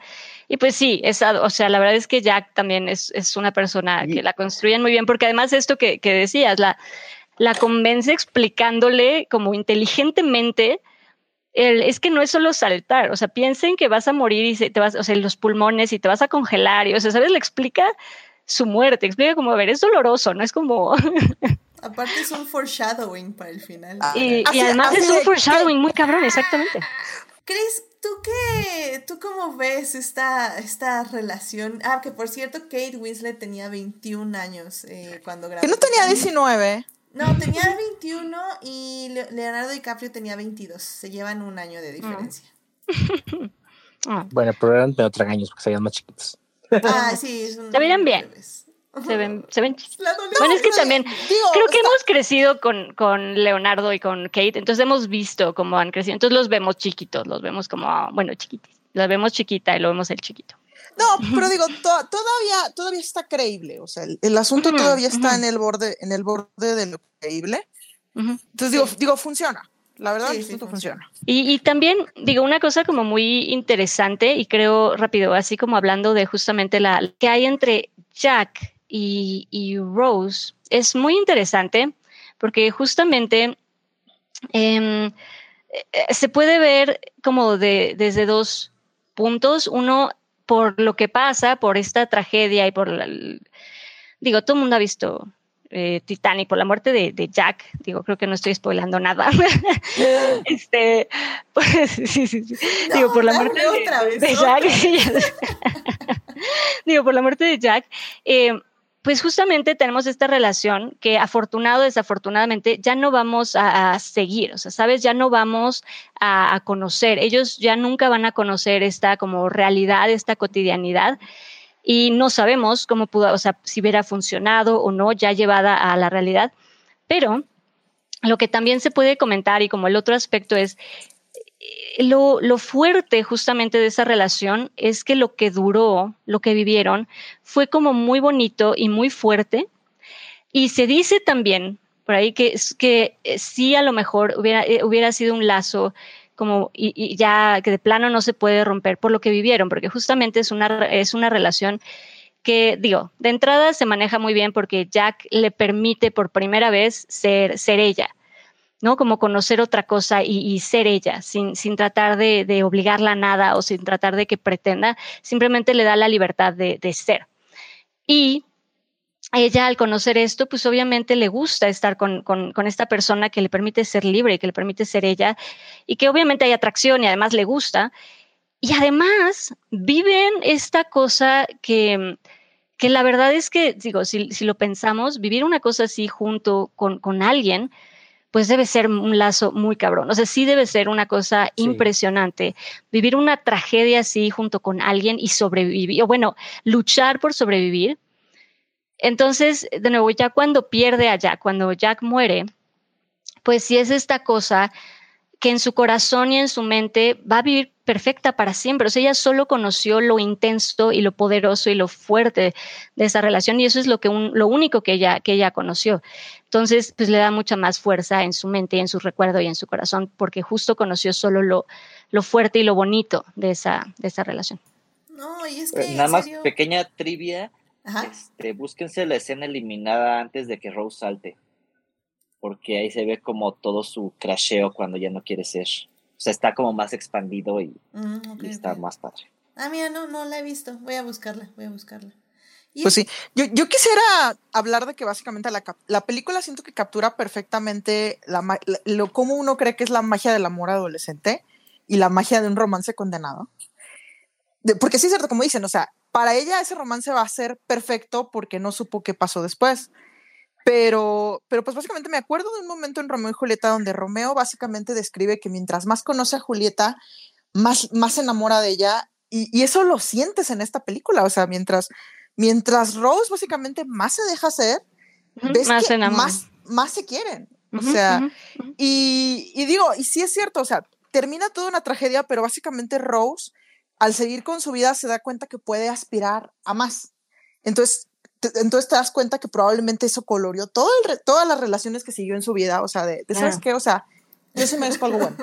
De aquí para arriba. Si no es más que esto, nada. No, y es que eso creo que fue lo Sí, más que me pegó en mi rewatch. O sea, yo esperaba ver una historia de amor, el Titanic, uniéndose, cool, chido, va.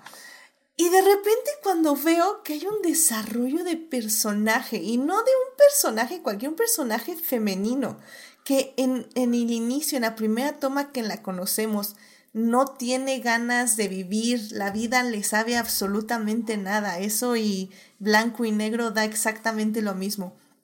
A una mujer que a pesar de que acaba de perder al amor de su vida, decide que la promesa que le hizo fue vivir, pero realmente vivir, no fingir que está viviendo, sino buscar la vida y vivirla a lo máximo, y decide vivir por él. Ay, no, ya, cuando dije no. no y, y no, vive no. ciento, ¿qué? 102 años, ¿no? 102 años. Y Se Y logra vivir cien- se 102 muere años. Casi al Sí. ¿Alguien? 101, dependiendo de si crees que se murió al final de la película o no. No, pero, pero, y es que exacto, y además veníamos de alguien que se quería suicidar y, y lucha, o sea, y vamos a transformarla, de eso, eso que mencionábamos, viene de alguien que quería morir, alguien que lucha con todo por vivir y vive hasta los ciento y tantos años, ¿no? Sí, es, es la verdad es que es, es muy bonito lo que hace Jack en ella, ¿no? Que le da ganas, literal ganas, le, le da ganas de vivir.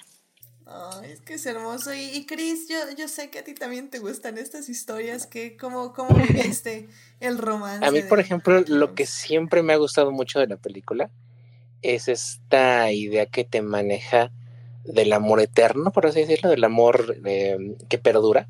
Y, y eso lo, a mí me gusta mucho, o sea, a mí se me hace muy poético cómo lo maneja todo en esta cuestión de ya Rose adulta mayor recordando su, su amor y, y confesando este gran, esta gran historia que, que jamás pudo contarle a nadie, que jamás tuvo que contarle a nadie, porque es como un secreto para ella que está, o sea, su, su pasado como aristócrata está perfectamente enterrado, porque cuando ella llega a América renuncia a todo ello y se vuelve una persona común y corriente, entonces se me hace muy poética toda esta construcción Porque se fue. y- incluyendo cómo este durante tantas décadas y tantas décadas conservó el, el corazón del océano y, y a mí sí, o sea, a mí me puede mucho, eh, o sea, la escena final donde como dice Tania podemos teorizar que muere, yo creo que sí muere, es, es la muerte de, de Rose y donde ella tiene este último, este último sueño o este último viaje donde regresa al Titanic y regresa a, a- a su yo joven y, y encuentra a todas aquellas personas que,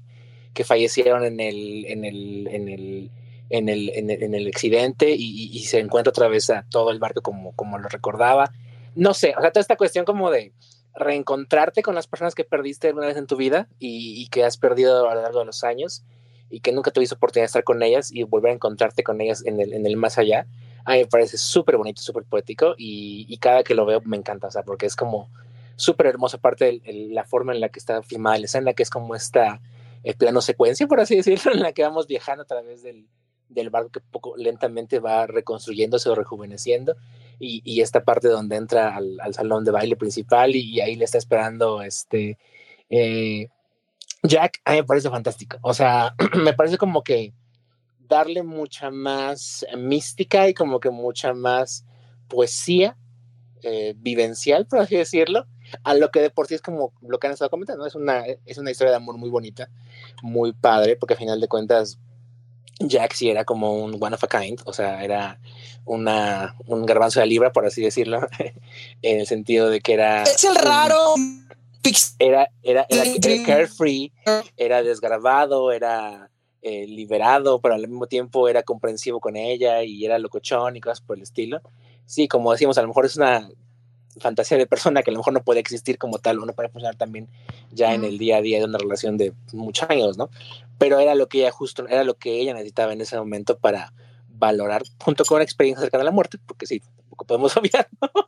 El, claro. el, sentido no, digo, de las y, no, y funciona, o sea, de que en el Hollywood de los, de los 90, de repente se hacen la pregunta, bueno, de ¿y qué quiere una chica? Y es así de, no, pues ¿sabes qué? Quiere un vato que, que no son Ay, Tania, te nos estás contando mucho otra vez. Pero imagino que decir que quiere un vato que la escuche y que al mismo tiempo la, la, la anime y la impulse a hacer ella. Y sí, yo creo sí. que es un, es un personaje bastante eh, vanguardista para la época, por así llamarlo. O sea, comparen cómo eran los tropos de los hombres en esa época, en otros dramas románticos o comedias románticas. Y no, no claro. librados probablemente como Jack, ¿no? Claro, no, y por eso, y justamente por eso enamoró Jack. No, o sea, no justamente siempre. O sea, no. Exactamente. no es un patán en principio. No es un patán. No, y, y, y, creo que por eso siempre ha enamorado y ha gustado tanto eh, Jack, desde que salió la película, siempre, justamente es alguien que, que incluso ayuda a que Rose se dé cuenta de quién es y que vale y que merece más. ¿No? Este, me encanta este momento donde están hablando de, de, la relación y de que se va a casar con este otro hombre y, y, que le dices que tú no, ella le dices que tú no puedes salvarme, ¿no? Como tú no estás aquí para, para salvarme. Y que le dice, no, es que eso solo tú lo puedes hacer. Entonces, sí, como que el personaje No, de Jack esa- les dé esa me fuerza. mató, me mató también. Sí, es que absolutamente es el, el darte, el- sí, y que ayuda a que ella se dé cuenta que justamente ella tiene la, la determinación y la decisión y el poder de decidir su vida, ¿no? Y qué increíble que un hombre le dé la, o sea, dice, ¿sabes? Le ayuda a descubrirse, le ayuda a descubrir su, su autovalor y su fuerza, y decir, tú mereces más, ¿no? No, y también saben que hay otro momento donde Rose decide que es justamente cuando ya la suben a la lancha y le dicen, sí, me voy a ir con tu monito y tu monito ya este, nos compró un lugar en otro barco, tú ya súbete a este, que quién sabe qué. Y, y, o sea, y James Cameron, en lugar de dejar que, no sé, que la jalonea el otro, que se suba, que le diga a Jack, no, aquí se queda conmigo y tú te quedas allá. O sea, no sé, podrían haber hecho eso un drama de hombres, de a ver quién este, tiene el arma más grande. Y no, o sea, ¿Quién grita más? Eh, o sea, estamos ahí literal como un minuto viéndola a ella decidir entre dejar a Jack y regresar a morir con él. Y, y es la decisión de ella. O sea, Jack no le dice regresa, el otro no le dice queda. No, o sea, no, no, no. Es ella la que No. decide. Y es como, ¿what? No, y cómo- Y mujer también Jack "What?". Sí, what? Sí, sí. No, y como Jack al final se, com- eh, se compromete, digamos, o sea, como que toma esa decisión para que Rose se salve. O sea, ¿sabes? Es como yo sé perfectamente que Steven no tiene ningún tipo de trato para mí, pero lo que quiero es que ella esté bien, lo que quiero es que ella huya y se salve, ¿no? Sí, o sea, casi, casi Entonces- le pregunta así como, bueno, sí, se está, se está- se está hablando el corazón y sí hay alguien Sí, o, o no, o no hay nada. Y el otro, no, no hay nada, estás idiota. Ah, ok, bueno, gracias. Para mí sí, barata, no que tú te vayas a beneficiar de eso, güey. Ay, ya sé. Tuvo sus, sus cinco segundos de complejidad. No quiso farolear en ese momento. Pero sí, y eso que decías, cuando decide justamente regresar, que creo que Tania andaba, estaba comentando algo de, de esta parte, em, y justo cuando Rose decide regresar, que justo toma esa, esa determinación y esa decisión, ese encuentro entre Jack y Rose, y dices, ya, ya, yo no me voy a ningún lado sin ti. Jump, I jump. Oh, Sí, sí, sí, tú brincas, yo brinco, y si se hunde esta cosa, me hundo contigo. Ay, no, en serio que le sabe. No, no, no, en serio que Sí, mi no. corazón romántico Pero además- no pudo más. Pero además me encanta porque Jack la regaña mientras la besa, como es que eres una estúpida, como ¿qué haces? Vas a morir aquí, güey. Ah, ya sé. Este, de hecho, este Héctor en el chat nos está diciendo la idea del amor y eterno y la estática y acción y la recreación de la época, todo es de alta gama y es fácil reconocer porque y es fácil reconocer por qué tuvo éxito. Y que alguien le explique Avatar. No, no vamos a entrar en ese ese, es un tema como para otro siglo. No, eh, Adicta Visual no va a hablar de Avatar. Nunca. Pero bueno. Este, no, sí, y, y digo, ya para irnos un poquito con los otros personajes, porque la, la verdad es que eh, es- sí, que, que ahí era estética y no estática. Sí, lo leí y no, dije, no, creo que no era estática, pero bueno. Yo leo lo que estaba. Este, pero bueno. ah, Era una estética estática, Sí, era una estética estática. porque es una cápsula del tiempo. Efectivamente. No, y, y la verdad es que también todos los demás personajes están muy bien construidos. Creo que. eh, No, aparte son- mucha Yojis ahí, mucha glo- gloria de glorias de la actuación. Sí. Sí. Tenemos no, ahí a don, don Víctor Garber, a este, que es el, ingeniero que mencionábamos hace rato. Doña A una Katy hermosa- Bates, adorada a la vida también. A una hermosa es- Kathy Bates, sí. ¿Katy Bates se llevó el Oscar o, o fue en otra? No, no fue en esta. Ahorita, ahorita les digo que ganó Titanic de Oscars. Gan- se llevó como 11 premios, ¿no? Algo así. Decía- ¿Era, decían era la que máxima ganadora antes o igual que el Señor de los Anillos? No me acuerdo. Creo que es eh, a la par. A la par, ¿verdad? Pero antes no fue Ah, no, fíjate. ¿verdad? Estuvo nominada a 14 premios de la Academia, empatando con todo a All About Eve, y ganó 11, eh, con lo cual empató a Ben Hur. Mm, ok, ok. ¿Y cuántos tendrá el Señor de los Anillos? Hmm. Creo que debe ser igual 11, entonces Sí. debe ser ahí como un También triple 11. empate. Creo, que sí, creo que sí eh, igualó, igualó el récord porque se comentó que desde Ah, sí. Titanic no. Más, más, más premios para una, para una película individual son 11 premios y las tres que lo han ganado son Ben Hur, eh, que tuvo 15 categorías y fue nominada a 12, Be- Titanic, que tuvo 14 nominaciones y El Retorno del Rey, que tuvo eh, 11 nominaciones y ganó las 11 que tuvo nominadas. Ah, estaba el chiste recurrente de que hasta el conserje había ganado en esa película, menos Leonardo DiCaprio.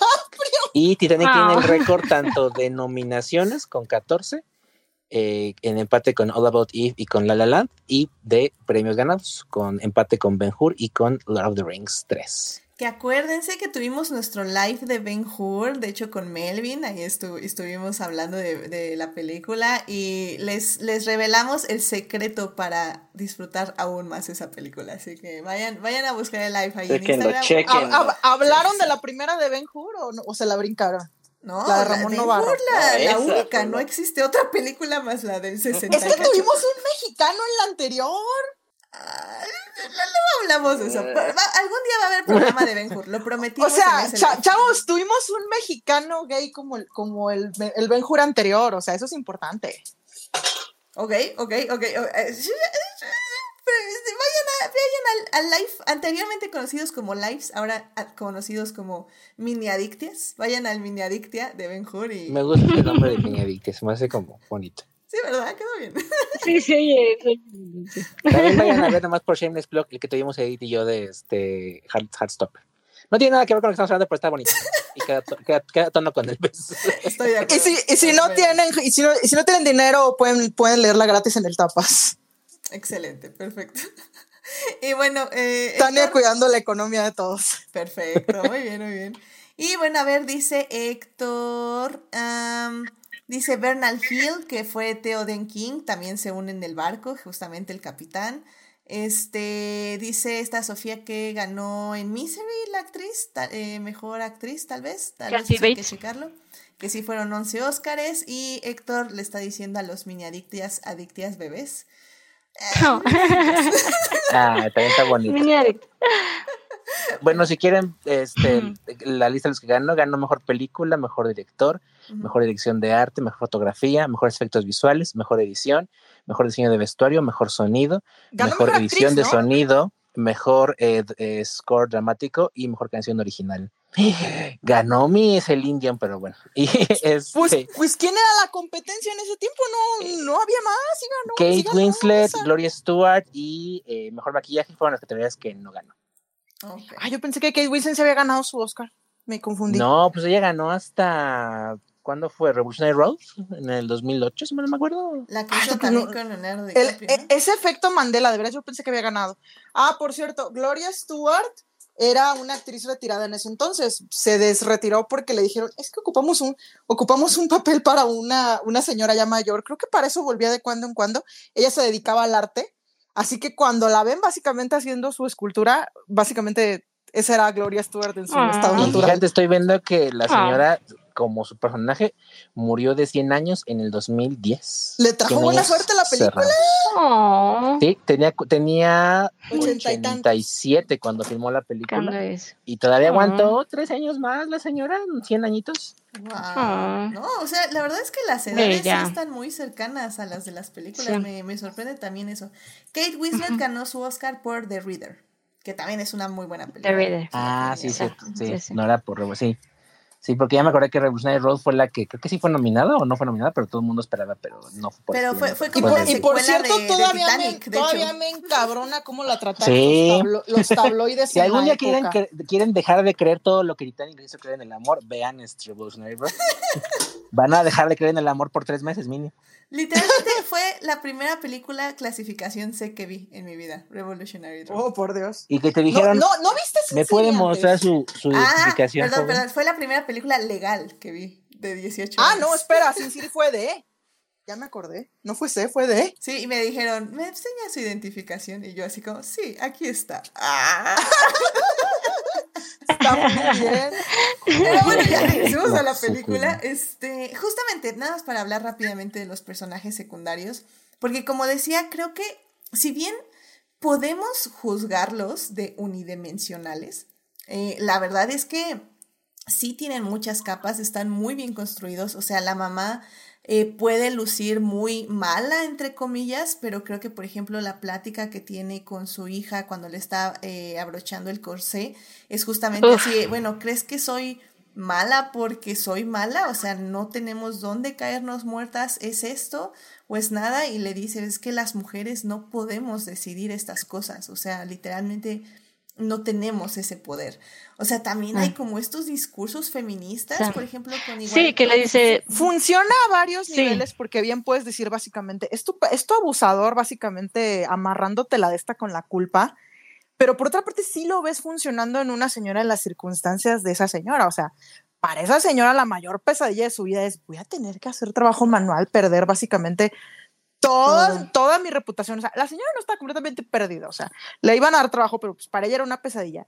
Ujú. Pero pues en ese momento en que básicamente los hijos son tus recursos, es así de, ¿cómo no vas a mantener a tu madre anciana que no puede, que, que no puede trabajar más que de costurera? O sea, para, o sea, funciona a muchos niveles, o sea, tanto... Sientes un poco de empatía por la señora y por otra parte te das cuenta de, híjole, la está, Del- volviendo- la está regresando al guacal. sí, la manipulación al final. La manipulación, 100%, así. Las técnicas de manipulación parentales están ahí, Sí. A, B, C y D. no, y por ejemplo, también tenemos a Katie Bates, que hace este personaje de, de la mujer rechazada, ¿no? Por solterona, por no sé, por rara, porque habla, ahora sí que dice lo que piensa y cómo todas las demás mujeres la rechazan. Pero pues al mismo tiempo, creo que a mí tal vez lo que más me sorprende de la peli es lo amables que son los hombres en esta película. O sea, Mm. tienen calidades tóxicas, evidentemente los villanos sobre todo, eh, Mm. pero creo que en general todos son muy amables o se sienten muy amables, tienen un aura como, como por ejemplo el constructor, ¿no? Que, que le explica a Kate, o sea, no le dice, no, cállate mujer, tú no vas a entender nada de este grandioso barco. No, es como se sienta, le explica, ay, oiga, señorita, qué. Ah, inteligente sí. es usted, déjeme, le sigo hablando del barco. Y tú así como, bueno, Víctor Garber O es sea, un el sol. señor hasta está Es emocionado de que señor. le estén preguntando. O No sé si yo- probablemente el inventor no era tan amable y tan este Ah, sí, tan cándido como Don Víctor, pero Don Víctor lo hace un este un, un pan Creo, de creo ¿Qué azúcar es que todos este? los hombres, nada más decir, creo que, o sea, en todos los personajes masculinos hay tonalidades. Y creo que eso también está padre, ¿no? Porque sí, sí, creo que sí hay de todo. Este, ha- hay uno, hay uno que dice algo de, ah, sí, por eso las mujeres no deben subir a los barcos o no deben saber esto, justo antes de que se tire, de que se intente tirar. Ah, Y- sí, que las mujeres Ah, no sí. entienden Ajá. las máquinas, sí, sí. Ajá. Sí. Y luego el diálogo maravilloso de Freud también contra el Ah, sí. arquitecto. O sea, y luego Sí. están los buenos y el capitán, ¿no? O sea, creo que hay de todo. O sea, creo que jugó ahí bien, hay una Sí. onda No.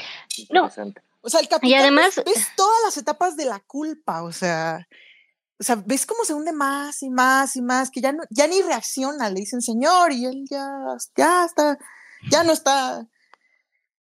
O sea, y aún así, o sea, creo que él tenía ofrecido su asiento y sin embargo, no. O sea, él dice, no, es- esta es mi culpa, me voy a morir aquí. O sea, muchos caen en eso. Sí, no, y esto, justo de los personajes, que también eh, creo que también lo que afecta o lo que dibuja a estos, a estos personajes masculinos son, pues es justamente eh, la clase social que están representando, ¿no? Porque están hablando de, de hombres eh, ricos, ¿no? De gentlemen, de caballeros, eh, comillas, comillas, en donde justamente más bien la agresividad es más pasivo-agresiva, ¿sabes? Es más estos comentarios donde, no sé, se levantan Ajá, y dicen sí. como, este, ¿nos acompaña o qué, Jack? ¿Te vas a quedar a hablar con las mujeres? Es como, ¿qué? Ah, perdón, pero ahí va Entonces, mi, ¿sabes mi shameless plug de Our Flag Set. exacto, exacto, exactamente, yo también lo pensé, yo Su también lo arma pensé. es la pasiva agresividad. Exactamente, exactamente. Entonces creo que también eso juega, ¿no? Como en la clase, porque obviamente son hombres eh, pues educados, ¿no? Eh, Hombres este, con dinero que tiene, aprendieron a comportarse en, en la sociedad, pero que también tienen lo suyo, ¿no? Digo, tenemos este personaje terrible del... Ay, él sí se me olvida siempre el nombre del personaje, el, el prometido de Rose, se me fue el nombre. Cal, Cal. De Cal, que sí es un- una cosa espantosa, ¿no? Pero pero bueno. Pero funciona como, como el marido abusivo, o sea, ¿te Ah, claro, claro, claro. Es el hombre carismático, el que básicamente todo el mundo, "Oh, o sea, cal, o sea, to- todo, se ve que todo el mundo quiere convivir con él. O sea, tiene momentos en que básicamente es amable con Rose, pero te das cuenta que nomás le está, digamos que también jalando más la rienda. O sea, el momento en que, en que de repente se queda, Rose está enojada, tengo que, que hacer, Hacer algo, algo. como para contentarla. Y si bien es algo muy performativo, te das cuenta que este fulano, o sea, es un imbécil, pero a la vez no es un pendejo. O sea, o sea, es observador. Sí, no, como villano funciona perfecto, ¿no? Sí. Como estas características desagradables, porque esa es la intención. La intención es que Rose no quiere estar con este ser, ¿no? Entonces creo que como villano, pues funciona. Y creo que también lo que agradezco mucho es que James Cameron sabe quiénes son los villanos. Porque luego sucede que, algunos directores. Los icebergs. ¿Cómo? Los icebergs. bueno. Bueno, bueno, al- algunos directores eh, siempre utilizan ciertas características porque creen que así funciona el mundo. Pero James Cameron sabe cuáles son las actitudes eh, tóxicas, cuáles son las actitudes cobardes. O sea, tenemos justamente al, al, al businessman, ¿no? Que al final se sube al bote con los niños y las mujeres. Y, y James Cameron no solo lo toma desde arriba, así como, a ver, te voy a humillar con la cámara, y aparte otro personaje te va a ver con la mirada de maldito cobarde, y aunque no te va a decir nada, sí. Te- Ah, no, eso se, eso se lo hizo otro personaje al, al que, no al, no al ingeniero mayor, creo que era también uno de los arquitectos, Ujú, que ese se fue y se metió al bote. sí. Y viste toda la cara de juzgación que le está haciendo el, Sí, el Murdoch. y eso El- funciona sí. muy bien. Y al final del día, o sea, históricamente ese personaje sí existió, y sí se tuvo que estar recuperando por décadas de la humillación porque todo mundo sabía que no tenía que Lo haber sobrevivido. Y el hecho de que estuviera vivo lo, lo culpaban muchísimo por todo lo que pasó Sí. y por lo del Titanic también. No, y, Eso sí, hubo una falla que yo siento que para este, para este tipo de personaje tal vez mejor se lo hubieran inventado, porque de hecho se quejaron en su pueblo, donde básicamente el señor era un héroe. El personaje de Murdoch, la película lo representó como un poquito corrompible, pero que a la hora de la hora era el vato by the rules. Ta-. Tal al grado que cuando mata a, un- a alguien y se da cuenta que no mames que hice, se suicida. Pero yo siento que para eso, la verdad, mejor hubieran inventado un personaje. Porque, pues sí, dicen que básicamente este señor en el Titanic murió como todo un héroe y pues a la hora de la hora, eh, ¿y ¿cómo te vas a acordar de esa persona? Pues por lo de la película. Y pues bueno, tienen razón en su pueblo de haberse enojado de que, de cómo lo representaron. Incluso si el personaje es fascinante porque eh, también tiene complejidad. Claro. No, y ahí sí, con ese personaje que justamente, ¿no? La familia y gente se quejó porque, pues, no, es como, no, él no murió así, él no se suicidó, no, no, no, no, no fue a lo mejor justo retratarlo de esa manera. Pero ahí sí creo que eh, Cameron ha, dicho que ahí sí se le fue un poco el guion, ¿no? Como que se alocó su lado guionista y en, este, con este personaje de, de justamente. Pero también, o sea, también un poco el problema de todo esto es que hay muchísimas declaraciones que también se contradicen. O sea, hay gente que dice que vio a X o Y persona, por ejemplo, con el capitán. O sea, hay personas que dicen que no, que muere en algún punto de, o bueno, que piensan que muere en algún punto tirándose al agua, hay otros que dicen que, que estaba frenético, hay otros que dicen que, que no, que sí se metió a su cabina y ahí ya no volvió a salir. O sea, Pues sí, pero ahí decides hacer una decides hacer una elección y te das cuenta, bueno, si tuviste sensibilidad con estos personajes, aquí se te fue la onda. Sí, como dices, tal vez hacerlo con un ficticio.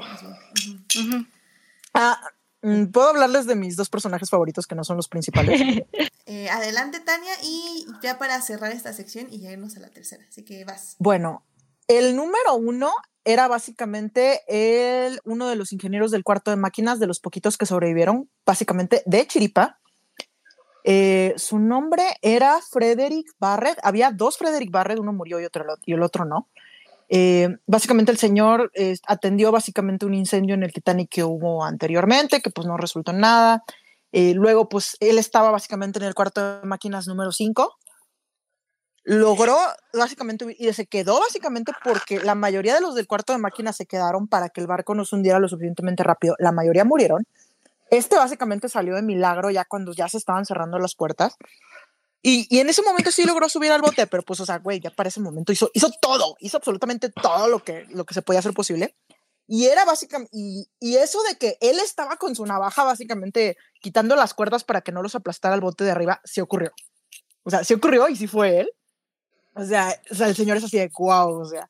Y en la película lo representan como todo un héroe. Ese es el que le está diciendo a la gente, salgan, salgan, salgan, salgan. Y al final sale, o sea, él se mete. O sea, e, es así como, el personaje es a la vez emocionante y a la vez es heroico y es así como que, wow, o sea, señor.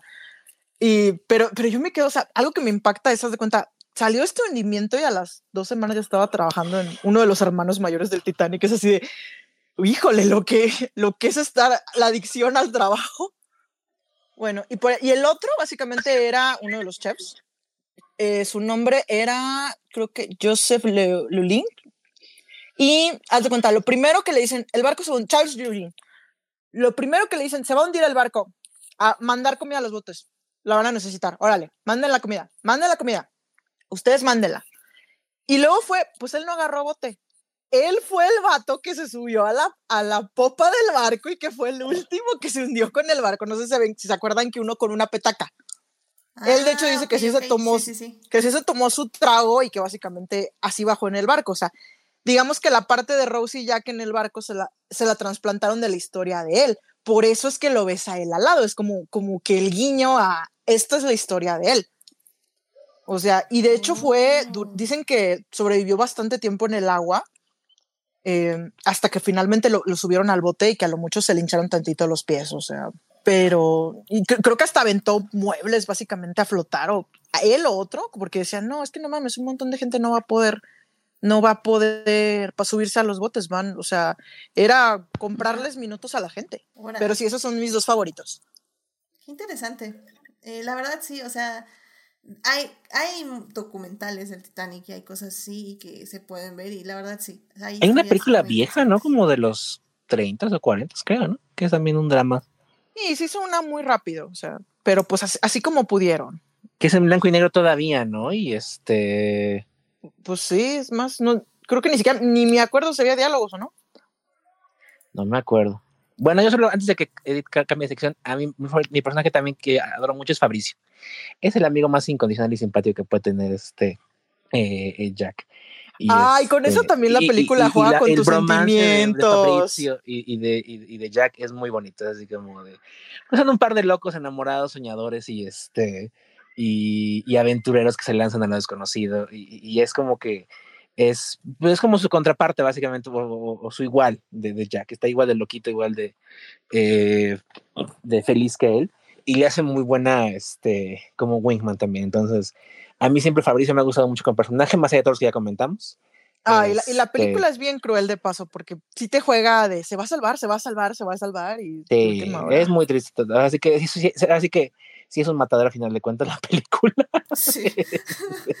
y esto sí se Este, si, si la ven por primera vez, no le tomen cariño a ningún personaje porque eh, es, spoiler alert, solo Rose va a sobrevivir. bueno, también Cal, y, y, y eso quería comentar hace rato, el diseño de Cal es bien simpático o curioso porque es, es feliz en el momento porque sobrevive, pero su diseño es trágico porque eventualmente te cuenta Rose que Cal se dio un plomazo en el 29, en la, en la crisis del 29. Eso, es- Entonces, eso es pues muy tampoco duró mucho. porque a la hora de la hora los ricos no perdieron sus riquezas, pero por otra parte uno lo siente satisfactorio.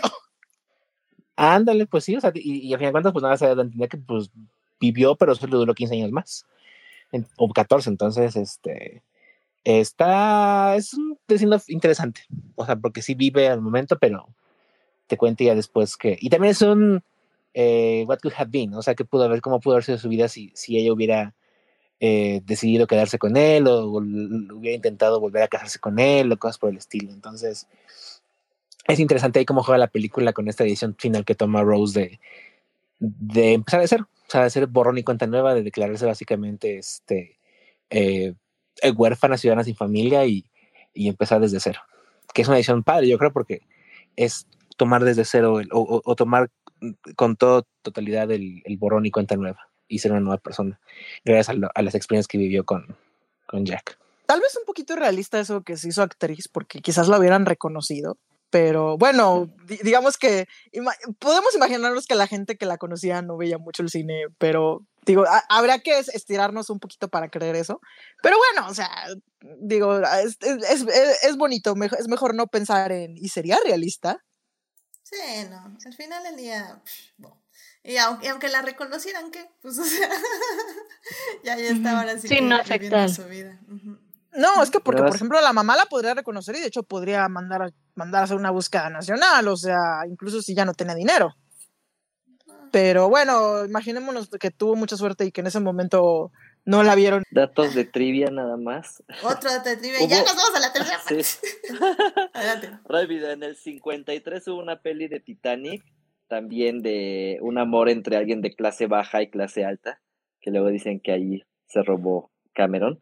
Y en el 43 hubo una peli que fue propaganda nazi, donde un soldado nazi está ahí este, en el Titanic y salva el día.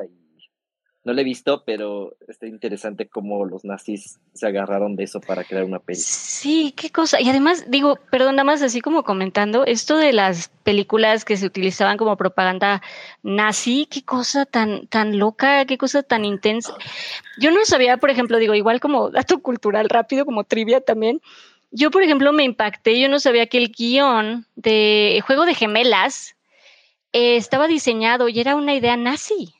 Era una película para propaganda nazi y bueno, ya luego cambió el guion y se adaptó, pero en un, en un principio el guion de Parent Trap de Juego de Gemelas era para propaganda nazi. Entonces, todas estas cosas que habían para, para propaganda nazi, luego sí me vuelan la cabeza. Y es que, o sea, digo, eh, es feo reconocerlo, pero por eso funcionó tan bien, o sea, la propaganda, porque realmente tenían personas que sí sabían lo que estaban haciendo, o sea, en el término narrativo, cinematográfico, fotográfico, o sea, hay muchas cosas que aprendimos al hacer cine de los nazis, por decirlo de alguna forma. Dig- digamos que no, Entonces, no solo no solo Lenny Ri, ah, Ri- ay, Lenny Ri, porque no voy a poder pronunciar su apellido. No solo Lenny era la única persona que sabía lo que hacía en eso del cine, o sea, es- a la hora de la hora, pues eso pasa, o sea, a veces, ujú. O sea, el arte no es precisamente moral. Sí. Bueno, pues vámonos ya a la tercera parte de este programa, ya para empezar a cerrar. Vámonos para allá.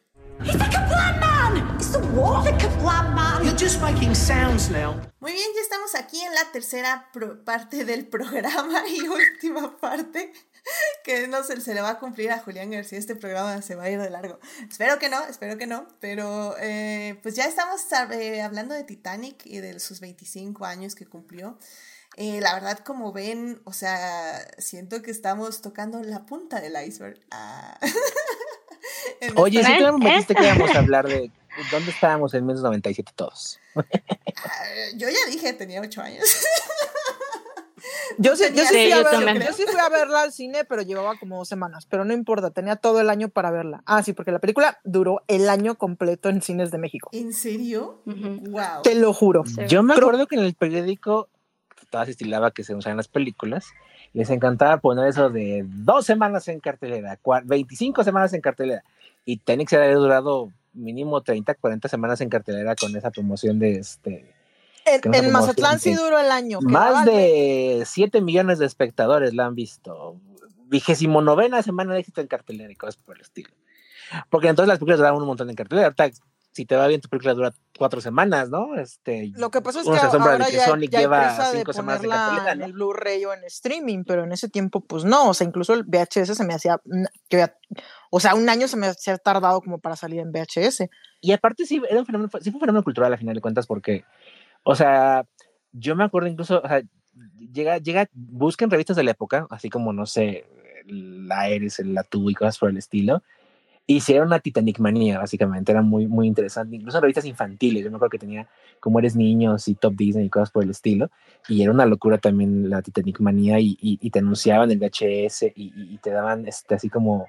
Eh, eh, chismes de Leonardo DiCaprio y cosas por el estilo, y pósters y cosas por el estilo. O sea, sí fue un fenómeno cultural en su momento muy, muy padre, este, que yo creo que se ha repetido pocas veces a ese nivel, y más que una película así, o sea, no una película que sea franquicia, sino una película que sea como standalone, Este, me parece muy padre, así me parece como que un momento muy particular en la, en la historia del cine que no sé si se haya repetido tanto como uno, como uno pensaría, y sí fue una locura, o sea, y ah, lo que comentábamos al, antes, al, principio, o sea, la canción eh, My Heart Will Go On es, es eh, fue Let It Go de 97, o sea, fue una canción que la gente escuchó y escuchó en la radio. Y la, pasaron en la radio y la ponían, y la ponían en la tele igual, en, en los canales de videos y cosas por el estilo hasta que te acabas hartando de ella o este, se, se, se acaba volviendo en, tu inconsciente una canción omnipresente, ¿no? Este, yo creo que ese Michelin hizo dinero para jubilarse tres vidas, entonces también, este, bien por eso. A ella no le había gustado la canción, pero sí le gustó mucho el dinero que hizo. Probablemente sí, porque neta, o sea, fue una canción, o sea, fue un o sea, es una canción que hasta la fecha incluso sigue siendo icónica de, la historia del cine como tal. Cuando quieras hacer cualquier reel de música del cine tiene que estar My Heart Will Go On. Este, Y es, es parte del fenómeno que fue Titanic en el 97. No, y que qué bonita, qué bonita, la verdad es que qué bonita canción. Yo digo, siempre he sabido que, que, es muy linda, pero justamente apenas con el rewatch, de repente me puse en mi ukulele a sacarla y sí, se me rodaron las lágrimas, porque la verdad es que está muy bonita esa, esa canción, pues sí es una canción de, de pérdida, de despedirte, de, de, querer que alguien siempre esté contigo, ¿no? Y, y está muy bonita esa canción, la verdad es que sí está muy linda. Es una gran canción. O sea, yo sé que mucha gente la alucina porque la, la, escucharon demasiado, por así decirlo. Pero, pero, o sea, yo creo que para alguien que no la ha escuchado tantas veces en su momento, o para cualquier amante de la música, es una canción muy, muy bonita. La verdad que sí, este funciona muy bien en la película también, que solo es lo instrumental, pero funciona.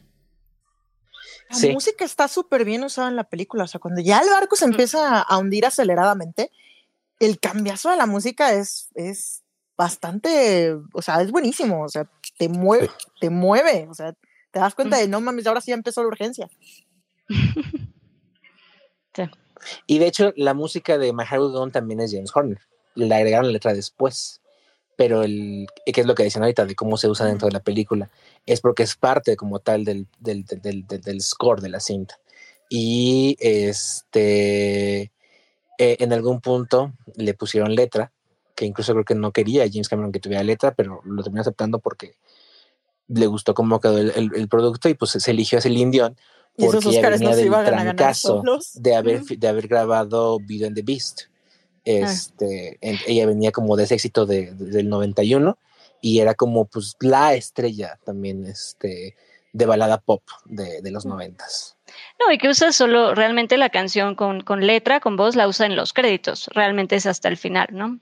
Sí, de hecho, creo que si mal no me acuerdo todas las secuencias de donde Rose sí, sí, ya sé, score, ¿no?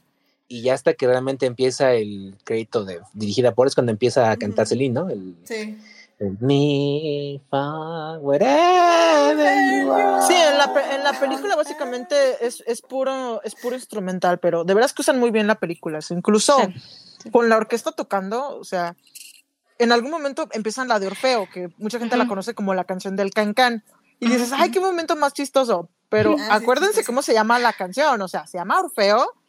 Sí. O sea, y esto básicamente se vuelve Orfeo en el inframundo tratando de rescatar a Eurídice. O sea, eso hace Rose. Rose baja, sí, sí, sí, sí, correcto. Sí, sí, sí, sí. Porque si yo correcto. dije, qué momento de comedia tan gracioso, pero Sí, no. Sí, por eso, por eso también la usan en Moon Rush, ¿te acuerdas que te había comentado? Sí, sí, sí, sí, sí, sí. o sea, todo regresa al, al, mismo punto. Pero bueno, y luego también tenemos el uso de la, de la canción clásico de clásicos, Hola Single, que como dijo Gail Simone en, en, en, los labios de Black Canary en Verso Prey, eh, no, ¿Quién sabe qué tiene esa canción que hasta cuando la tocan con un piano roto suena como la canción más triste del mundo? O sea, de veras que la música fue escogida muy bien para estos momentos. Muy, muy bien, sí. Sí, la verdad es que la, la música está, está muy bien. Y además, lo bonito de que la banda eh, esté, esté tocando, además, el, eh, el hecho de que eso fue real, o sea, que se sabe que es verdad que la banda del Titanic, la orquesta del Titanic o la banda que estaba en el Titanic, tocó hasta el final, ¿no? Y sí, es súper, eh, no sé, como muy, muy, un detalle como muy, muy bonito y súper trágico y súper triste al mismo tiempo. Sí, o sea, ahora sí que literal es como. O sea, es, es lo único, o sea, no sabemos desamarrar barcos, no podemos organizar gente, lo único que podemos, podemos hacer es tocar. Y vamos a hacerlo. No, y además que hasta ellos se despiden, ¿no? Tienen en la película este retrato donde ya se van, ¿no? Como ya a, a hacer lo que tengan que hacer, a huir, a lo que tengan que hacer, y se queda uno de ellos, sigue tocando y que regresan y dice, pues sí, ya, ¿no? O sea, es, es, es lo que nos queda. Sí. Ay, sí. y bueno, y también digo, una de las cosas que también hartó a mucha gente eh, del legado del Titanic es la escena de Soy el rey del mundo, ¿no? Que ya todo ah. el mundo lo hizo, gente ha muerto Se refleja. literalmente, o sea, por favor. No, si no la hagan, por favor, ténganle respeto a los barrancos. Sí, o sea, si la No- van no hacer, intenten más eso. Agárrense bien, por favor, porque en serio que qué horror, o sea. Y, Sí, no, no, no. Y sí, o sea, al final del día son, son estas cositas que sí han eh, perdurado, ¿no? En, definitivamente en el colectivo, en la mente colectiva. De hecho, me acuerdo Ujú. que hace recientemente un centro comercial se empezó a inundar y, y el que estaba tocando ahí el piano empezó a tocar justamente la canción. Así como, "No manches". O sea, súper bien. No, pues. Qué memético. Pero, por ejemplo, una de las cosas que me gusta mucho también de la historia del Titanic, tal vez no de la película, y, y, y no me quiero ir sin mencionarlo, es que por mucho tiempo, al menos por las primeras décadas, tengo entendido, eh, no se sabía mucho del Titanic, porque Mm. irónicamente, eh, misoginia, eh, como la mayoría de las sobrevivientes fueron mujeres, no se les creían sus testimonios porque probablemente estaban histéricas y no habían visto Mm. bien las cosas. Entonces, por ejemplo, cuando el Titanic se rompe y se hunde, dicen que fue, porque bueno, en la película tenemos todo muy claro, se ven las estrellitas y la fregada y media, pero pues dicen que en cuanto se va la luz, así se veía nada, así era obscuridad total. Negro. Y Ujú. que lo primero que les impactó cuando el Titanic se hunde por completo fue el silencio. O sea, decían que no se escuchaba nada. Y que fue el momento más terrorífico que vivieron básicamente en sus vidas. Y, Uf. y por muchos años no les creyeron, no les creyeron muchísimas cosas porque eran mujeres, Mm. porque como iban, como iba a ser posible. Y ya fue un poco con el paso de las décadas y obviamente pues ya el, el feminismo y etc. que dijeron, ah, como, como que tal vez los testimonios de las ser. mujeres que fueron el 78% de los sobrevivientes, tal vez tenemos que recopilarlo, no sé. Este, Mm, Tal vez. Tal vez. Tal vez. entonces, este, fueron muchas de las cosas que, por ejemplo, con el tiempo ya se fueron obteniendo muchísimo más testimonios y, y- y recopilando más información. También, por ejemplo, uno de estos YouTube, eh, videos de YouTube que vi, justamente hablaba un poco de cómo antes, eh, justamente, no eran mujeres y niños primero. Y se hizo una pregunta, les digo que iba, ese video en específico iba un poco entre, no soy clasista, pero, eh, no soy sexista, pero, entonces, este, em, una de, de esas eh, ideas que él tenía era de que decía, bueno, ¿y qué pasaría en ahora? ¿Se- ¿Seguirían siendo mujeres y niños primero? ¿O ya gracias a la equidad ya, ya sería sálvese quien pueda, ¿no? Y, pues sí, al final del día creo que eso es algo muy eh, visto de la película, que sí hay esta caballerosidad y que solo los cobardes son los que se quedan, ¿no? Los que van a guiar a las mujeres en los botes. Tenemos este momento donde la señora le dice al, al, al oficial, es que hay que regresar por gente, hay que salvarlos. Le dice.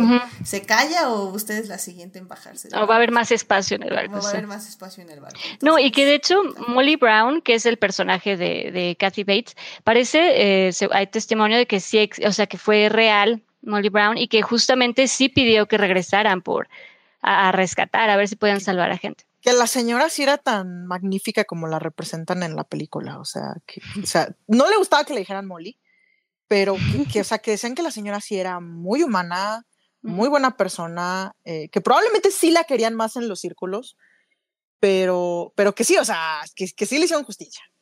Mm, Ujú. muy bien.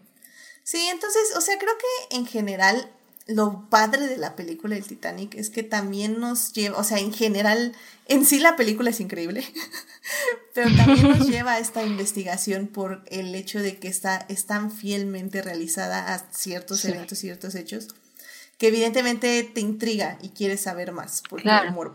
Entonces, eso Cla- también Sí, sí, sí, sí. No, y eso, ¿no? Como el, el hecho, bueno, a mí sí es algo que me, de verdad sí me, me impacta, el hecho de que haya recreado tan explícitamente el, el, el hundimiento, ¿no?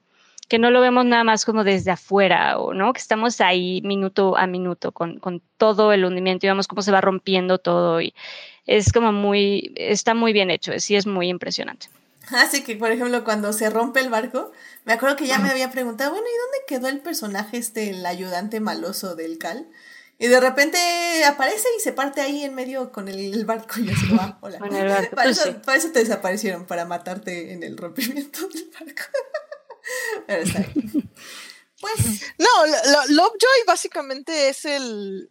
O sea, en, en la época del presente sería básicamente el supervisor que, que se va a asegurar de que la gente no vaya demasiado al baño y que, y que en medio del COVID es, no, pero tienen que volver a trabajar. O sea, hasta decían que había sido policía y es así como que. mm, mm, Héctor, Sí. eh, sí. Héctor en el, en el chat nos está diciendo la parte en la que se rompe el barco, creo que muy pocos lo sabían en ese entonces. Y sí, creo que es un poco justo también por lo que les digo, que como no se veía absolutamente nada, o sea, lo único que era lo que escuchaban. Entonces, pues solo la gente que estaba en el barco y sobrevivió pudo ver o Claro. sentir al 100% lo que pasó ahí. No, y esto que, que mencionabas, que sí, qué impresionante, eh, porque claro, y, y como dices, el, el hecho de que estuvieran ahí viendo, además, y la impotencia de, de no poder hacer nada, ¿no? Y, y como dices, de repente ver en negro y no escuchar nada, y, y el frío, sí, qué momento tan más terrible y lleno de, de, verdad de dolor y, y tragedia y, e impotencia, sobre todo, de realmente no poder hacer nada, porque creo que también se habla de que eh, solo en efecto, solo regresó un bote, solo un barco regresó, porque, bueno, un bote, una, una lancha regresó, porque en efecto era, era el miedo de, había eh, miles de almas en el, en el mar, iban a hundir los, los botes, o sea, en la misma desesperación y el pánico era posible que hundieran las, las lanchas, ¿no? Entonces sí, es, es una cosa muy, muy, muy intensa y trágica y, y pues sí, espantosa. Sí, no creo que lo dice, ¿no? En la película que solo 12 personas se salvaron. De, bueno, res- las rescataron del agua. No sé si en la película pues sí, o ¿no? lo leí después, pero pero pues sí, o sea, de todas las miles de personas que estaban ahí. O sea, pues sí es. Si lo dicen, creo que en voz en off. Ah, ok, vos no. ahí Ay, mismo. pues sí, o sea, esta Es cuando dice lo de esperando un perdón que jamás llegaría. Ah. que, que tiene diálogos también cursis la película, no lo mencionamos, pero no sé, en la grandiosidad Funcionan. de todo, funcionan muy bien. Sí, sí, estoy de acuerdo, estoy de acuerdo. No se me hace cursi decirles que no, no les llegó su perdón, es cruel. Sí. Cursis en el aspecto guionístico. Está poético. Mm. Que según No, esto que- que... le escribió James Cameron, entonces ahora sí que este, él es el único screenwriter acreditado. Entonces, pues ahora sí que todo es en él. Todo así que ahí dejó su alma básicamente. No, y la Suetos, verdad, patos y gatos. 10 de 10, o sea, excelente servicio. Sí. No me esperaba nada de esta peli, o sea, creo que tenía muy bajas expectativas y, y en serio que literalmente aplaudí cuando se acabó. O sea, no, dije, wow, o sea, wow. No, wow. está muy bien funciona en todos los aspectos. Y, y pues Melvin, ya para concluir la película, este, este programa, escena favorita y conclusión de la película. Ay, es que está difícil. No, pero yo creo cuando se inunda eh, la- el área donde están las escaleras, donde al final se reúne Rose y Jack, este, esa parte donde se va inundando toda esa parte, creo que es terror, la de las partes más terroríficas de la peli. Pues no sé, creo que, o sea, de repente sí, los efectos del fondo, cuando vemos, cuando vemos, o sea, no el barco en sí, porque todo se inundó y todo lo hicieron así, pero sí de repente se ve como mucho el green screen, pero ay, aguanta muy bien todavía. O sea, con un lenguaje cinematográfico muy de los 90, pero aún así está tan bien hecho que aguanta el paso de los tiempos. Ujú, ujú. 100% de acuerdo. Pues, este, Dafne, una escena favorita, conclusión de la película? Híjole, bueno, es que escena favorita sí está un poco complicado. Sí hay varias escenas como, como icónicas, ¿no? Como muy buenas. Em, eh, digo, para algo distinto a lo que, a lo clásico que, creo que conocemos del Titanic, creo que yo algo que rescato es un poco cómo logra también Cameron encontrar este estos pequeños momentos de humor dentro de la tragedia. Me, me da mucha risa cuando Rose va a rescatar a, a Jack que está con el hacha y que le dice, bueno, a ver, no, espérate, practica en esa madre, haz un hoyo y trata de darle. y que Rose le da totalmente al otro lado. Bueno, ya suficiente práctica, está bien, ya. Así de per persínate y a ver si sale. ¿Sale? tú, tú, dale, está bien, ya, suficiente práctica. Pero, pero Entonces, amo, eso, amo, eso amo que Jack es como, ok, no, no, no voy a dejar que piense que lo hizo mal, ya nada más vete y dale. Sí, exacto, tú ya, dale, exacto. No, pero pase ese, lo que pase, de... acabaremos con esto. Sí, no, pero ese tipo de cositas de, humor, y pues sí, obvio, eh, es que sí, hay, hay, como muchas cosas, pero, pero sí, creo que esos detalles de, humor son, son muy buenos, me, me gustan mucho, y obviamente el, creo que esto que se mencionaba, también lo, lo hablaron antes, el momento en cuando, cuando ven el, el, el iceberg, cuando empieza todo el, show, cuando empieza toda la tragedia, que todavía, exacto, esto que se comentaba, que todavía te dan en, en, en cinematográficamente, pues en cómo lo están editando y poniendo, te dan la esperanza, todavía tienes ahí el no, sí, sí la, sí la, sí la libra, ¿no? Como sí, sí, sí da vuelta, sí sale, sí sale. Y pues no. Entonces creo que toda esa, esa tensión de cuando va a empezar todo el, todo el problema ¿no? de, del iceberg, creo que eso está muy bien, muy bien realizado. Ah, lo estaba pensando, yo creo que son tres momentos como para... Eh, me gusta mucho la secuencia de romántica en el taxi, bueno, en el carrito este la clásica, donde se ve la manita y este. como, como buenos, como buenos adolescentes haciendo lo suyo dentro de un carro. Me parece visualmente muy bonita y, y, y, que ha logrado ser volverse este clásica icónica, y sí. icónica.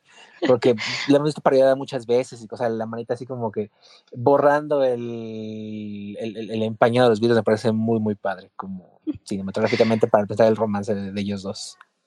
Yo me acuerdo que, que, de chiquita, porque también tendríamos que ocho, ocho años, y pues sí, era el, el, nos moríamos de risa. Yo luego la veía con mi amiga o amigos o lo que sea. Y en esas escenas, o sea, cuando están dibujando a Rose o en esta escena del carro, nada más nos daba como nuestra risita de niños que no entendíamos nada, Ajá. pero que nos daba como, ay, ya sabes, era muy, es muy bonita esa escena, es muy chistoso, es muy, sí se volvió clásica, pues se volvió también sí. Que te da como pena, ¿no? Así como, y, y, y, te, te ruboriza, ¿no? Por así decirlo. Sí, sí, exacto. En la parte de, de, de, Jack me gusta mucho toda la escena de cuando está atrapado en, en, en, la, en la, parte inferior del barco, en la, parte de, de, tercera clase, este, y ayuda a gente a salir y se queda atrapado y luego tiene que ayudarle a Rose. Me parece como de las partes más padres, ya dentro de la tragedia de cómo construyen este, y ya su, su, relación entre ellos dos, porque eh, es Jack siendo primero como buena persona, siendo heroico, y luego Rose siendo como su heroína y ayudándolo a salir de, de que está atrapado, ¿no? Pero incluso en una parte lo, lo, lo encierra ahí el, el, cal, ¿no? Y cosas por el estilo. Y la tercera, ya la comenté hace rato, a mí el final sí me parece muy poético, me parece un payoff emocional muy bonito, porque al final de cuentas es Rose reencontrándose con el amor de su vida. Entonces, eso me parece muy hermoso y me parece como que. Ahorita estaba leyendo que de hecho. Eh, le, han, o sea, le, le, han, preguntado para Kane Winslet y para este la actriz que interpreta a Rose adulta mayor eh, es la muerte de, del personaje pero Gloria. James Cameron James Cameron dice que eso es como es un final abierto porque te lo deja como tú a, a tu este a tu interpretación para que tú en tu conciencia y en tu espíritu determines lo que quieras eh, interpretar del final. Oh, sí, final. Que me parece final muy elegante. Esas serían como mis tres escenas favoritas. Eh, así a bote pronto que me acordé. Ay, qué hermoso, qué hermoso. Tania, escena en esa fa escena favorita. oh, Dios mío, no lo sé. De veras que no, no puedo. O sea, me entretengo con toda la película. ya sé, ya sé, hay, hay, hay, muy buenos momentos. Así, ah, ahorita la primera que se te venga a la mente. Ay, pues digo, a mí también me da, a mí, a mí la verdad sí me da mucha risa el cocinero tomando su último trago de ya nos vamos a hundir y tómala, ahí vamos para abajo. Que por cierto, eh, ustedes que también saben más de esto, la, la chava que también está ahí y que termina soltándose del barandal, ¿también era alguien? Como porque siento que Rose la veía No, mucho. era básicamente una representación de esta, pude haber sido yo. Ok, sí, eso pensé, porque sí. Sí, también ese momento, qué fuerte, ese momento también es... Ay, no, no. De hecho, creo que ese momento, ya en el hundimiento, eso último es, es lo más, eh, pues sí que se te hace chiquito el corazón, ¿no? Donde ya ves eh, que ya no hay de dónde agarrarse, que ya no hay para dónde hacerse, ¿no? Que ya están cayendo, que ya se empiezan a aventar. Es, eh, sí, se te hace chiquito el corazón. Sí, también creo que, digo, no son mis partes favoritas, pero creo que son esos pequeños detalles que tal vez no captamos al 100, pero que realmente es lo que hace que la película sea más pesada en significado. Es, por ejemplo, esos pequeños momentos donde vemos gente que no sabe el idioma, eh, literalmente eh, haciendo traducciones en su diccionario para entender las eh, señalizaciones de salida. O sea, esta gente que, pues, o sea, vi- viajaba así que a Estados Unidos y que, que no sabía lo que estaba pasando porque no entendía el idioma. O, por ejemplo, este padre que va por su hijo y que justamente va hacia el lado equivocado y le explota toda el agua encima. Esos pequeños momentos, como bien dicen, de esas miradas perdidas a las personas que pues ya al final del día no, pues ya pues no hay otra esperanza, ya no hay otra, otro lugar, ¿no? A dónde ir. Creo que esos son los pequeños momentos que, que se, se te quedan como muy grabados y te pesan mucho. La gente que no quiere ayudar, la gente que sí quiere ayudar.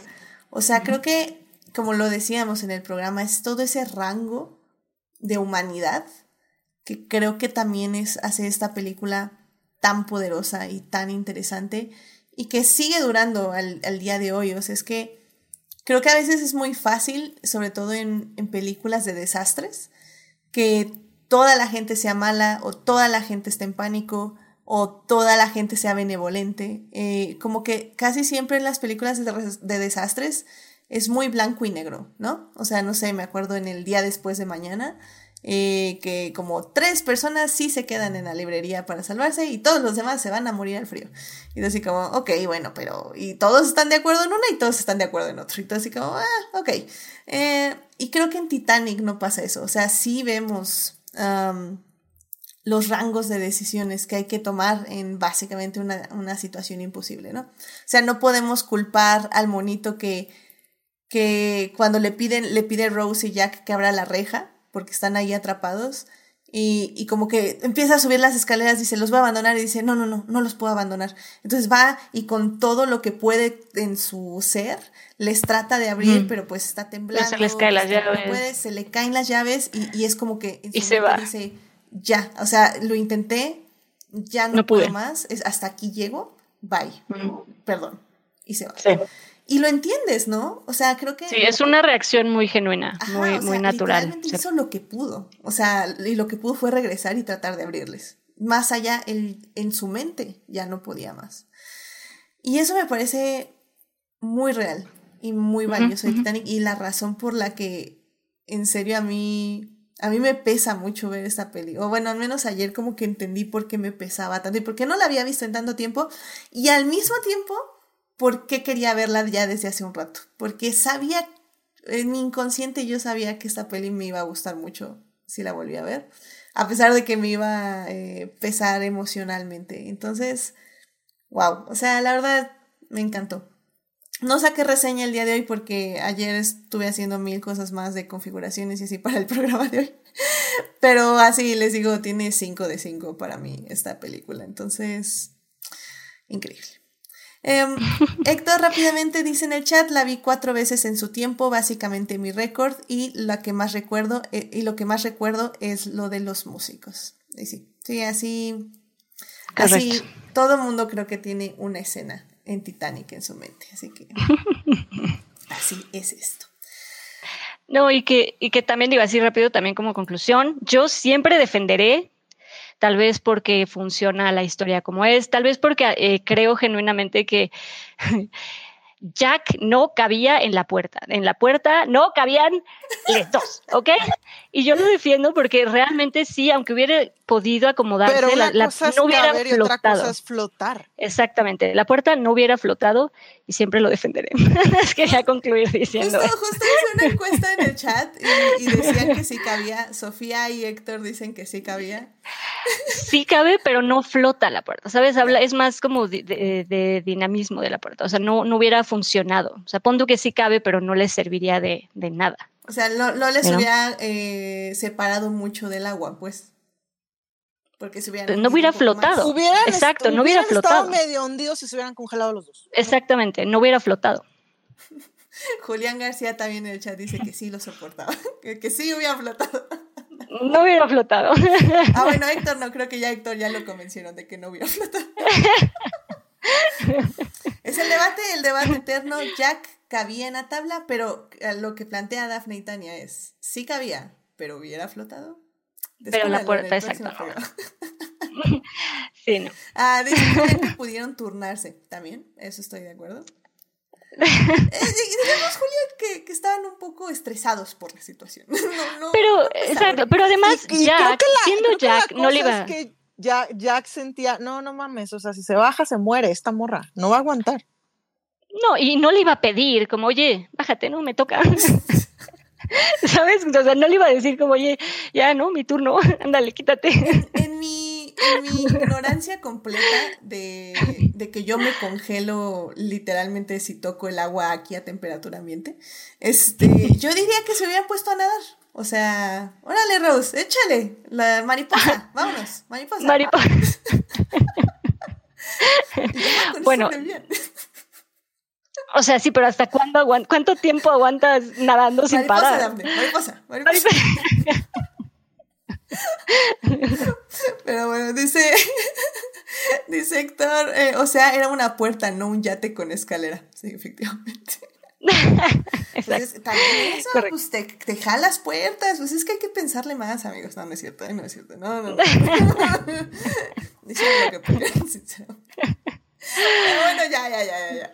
Ya vámonos porque este programa se está alargando innecesariamente. Bueno, no, no, No, y porque de hecho al principio, digo ya, último para cerrar este comentario, porque además sí se ve, al principio él intenta subirse, o sea, y, y ve que no aguanta, la, o sea, que no, no es que no aguante, simplemente esto, no, no flota, o sea, cuando él intenta subirse, se tiene que bajar porque ve que no, que no funciona.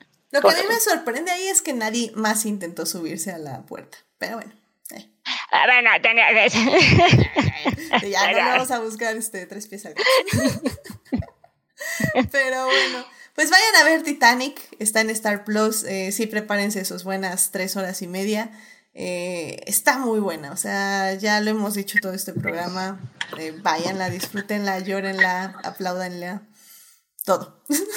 todo, realmente se, disfruté muchísimo verla de nuevo y, y creo que aquí también les invitades este, la disfrutaron mucho, así que bueno. Ay, pues ya con eso llegamos al final de este programa. Oh my god. Este, se alargó un poquito, pero también fue porque la sección de Salvando estuvo un poco larga, así que estuvo bien, estuvo bien, no, no hay ningún problema. No llegamos a las tres horas, Julián. No vamos a llegar a las tres horas. Gracias a Dios. Todavía. Todavía no, al menos. Pero, pero bueno, ya estamos aquí y pues ya terminamos. Así que muchísimas gracias por venir, Christopher, Daphne, Melvin y Tania, a este programa. Se los agradezco muchísimo. Christopher, eh, muchas gracias por venir. ¿Dónde te puede encontrar nuestro público? Como siempre, muchas gracias por la invitación. Fue un placer estar aquí con, con todos, con todos ustedes hablando de Titanic y recordando buenos momentos. Ahí pueden encontrar en Twitter como at C-H-R-I-S-T-O-V-M. Y me pueden escuchar los jueves en Crónicas del Multiverso. La semana pasada hablamos de el clásico de la cinematografía mundial de romper las taquillas del mundo, de las pantallas del mundo, que fue Chip and Dale eh, Rescue Rangers, una joya de película. Y este jueves que viene o hablaremos de Top Gun Maverick o hablaremos de Doctor Strange en Multiverso de Locura. Cualquiera de esas dos, escúchenos el jueves a la medianoche, el jueves a las 11, en nuestro nuevo horario, como, diría, como dirían en televisión, en nuestro nuevo horario todos los jueves, a las, ahora sí los jueves, no los viernes, a las 11 de la noche, búsquenos en YouTube como Crónicas del Multiverso. Muchas gracias por la invitación y esperamos estar aquí de vuelta pronto. Sí, si hablan de Doctor Strange, probablemente voy a ir para allá. Porque necesito echarle hate. La verdad, no, no les voy a meter. Por, por, eso, querido público. Ni siquiera hiciste no, un mini adictia, ¿verdad? Nada más a tu Nada, de... no. Por eso fue cero publicidad a Doctor Strange, porque necesitaba echarle hate y no lo iba a hacer en mi espacio. Así que... Ok, yo creo que el miércoles, jueves se definirá bien el tema. Sí, muy bien. Por eso quiero esos dos. Ahí estén al pendiente, querido público. Sí, sí me voy de, de invitada a, a Crónicas del Multiverso. Pero bueno, muchísimas gracias, Chris. Eh, Dafne, muchísimas gracias por venir. ¿Dónde te puede encontrar nuestro público? Muchas gracias por invitarme. Pues yo estoy en Instagram como Dafne Bennett y en Twitter también como Dafne Bennett y pues por ahí me pueden encontrar. No comparto mucho, pero de repente, de repente ahí comparto cosas, cosas bonitas, es para echar, echar amor a lo que me gusta. Entonces, eh, por ahí de repente estoy, sobre todo en Twitter, en Instagram de repente, pero de repente más, un poquito más en Twitter. Excelente, muy bien, Dafne. Melvin, muchísimas gracias por venir. ¿Dónde te puede encontrar nuestro público? Gracias por tenerme tres veces seguidas. Let's go. Levantarme el ban. Pero ya terminó tu racha, lamento decirlo. Ah, está bien, está bien, sabía que se tenía que acabar. Tenía que acabar un día, pero regresarás, Melvin. Yo lo sé, yo lo sé. Regresaré, siempre regreso. Exacto. Este, estoy en redes como MelpJN. Eh, por ahí en, en varias redes. Perfecto, muy Es cierto, Melp DJ, ¿eh? ¿Cuál JN? No, Melp DJ. no te preocupes, ahí lo ponemos en, en, el programa cuando se publique y en tu salvando lo que vamos. No hay ningún problema. Muy bien, este, Tania, muchísimas gracias por venir. ¿Dónde te puede encontrar nuestro público? Pues un gustazo siempre venir. Me pueden encontrar en Twitter como arroba romanticide. Eh, me pueden encontrar en, en, Crónicas del Multiverso como las, una de tantas gentes que hablan en el podcast. Eh, me pueden encontrar en TikTok, a veces como Caramel Machete, pero no me he metido en un buen rato. Y pues ahí es donde estoy. Excelente, muy bien, muy bien. Y ya saben, a mí me pueden encontrar en HT Idea, donde hablo de eh, Hannibal, Our Flag Means Dead, Reylo y Luis Hamilton, siete veces campeón del mundo. Eh, Héctor en el chat está diciendo que una vez Meatbusters probaron que sí había manera de que flotara. Y Cameron básicamente les dijo que se tenía que morir, que ese era el punto, maldita sea.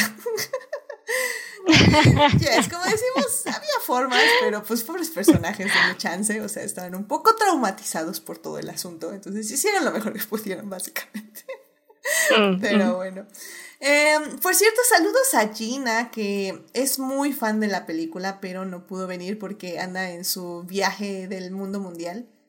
Y como ya, ya, les dijimos que anduvo ahí en Celebration y ahorita anda en otros lados, disfrutando obras de teatro que queremos ver, que Daphne quiere ver con todas sus eh, ser. Y con cada fibra de mi ser quiero estar con Gina en este momento. Sobre todo ayer, ayer en la noche creo que estuvo viendo Hades Town cómo deseé estar con ella, de verdad que sí, dije, qué cosa, qué cosa tan bella.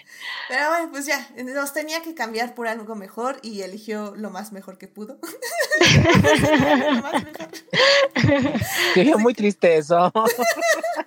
bueno, no, es que no la podemos culpar, o sea, no podemos. ¿Qué, qué prefiere, visual o Hadestown? Hadestown, evidentemente. y eso que yo ni siquiera sé qué es, pero sé que hay que elegir, así que...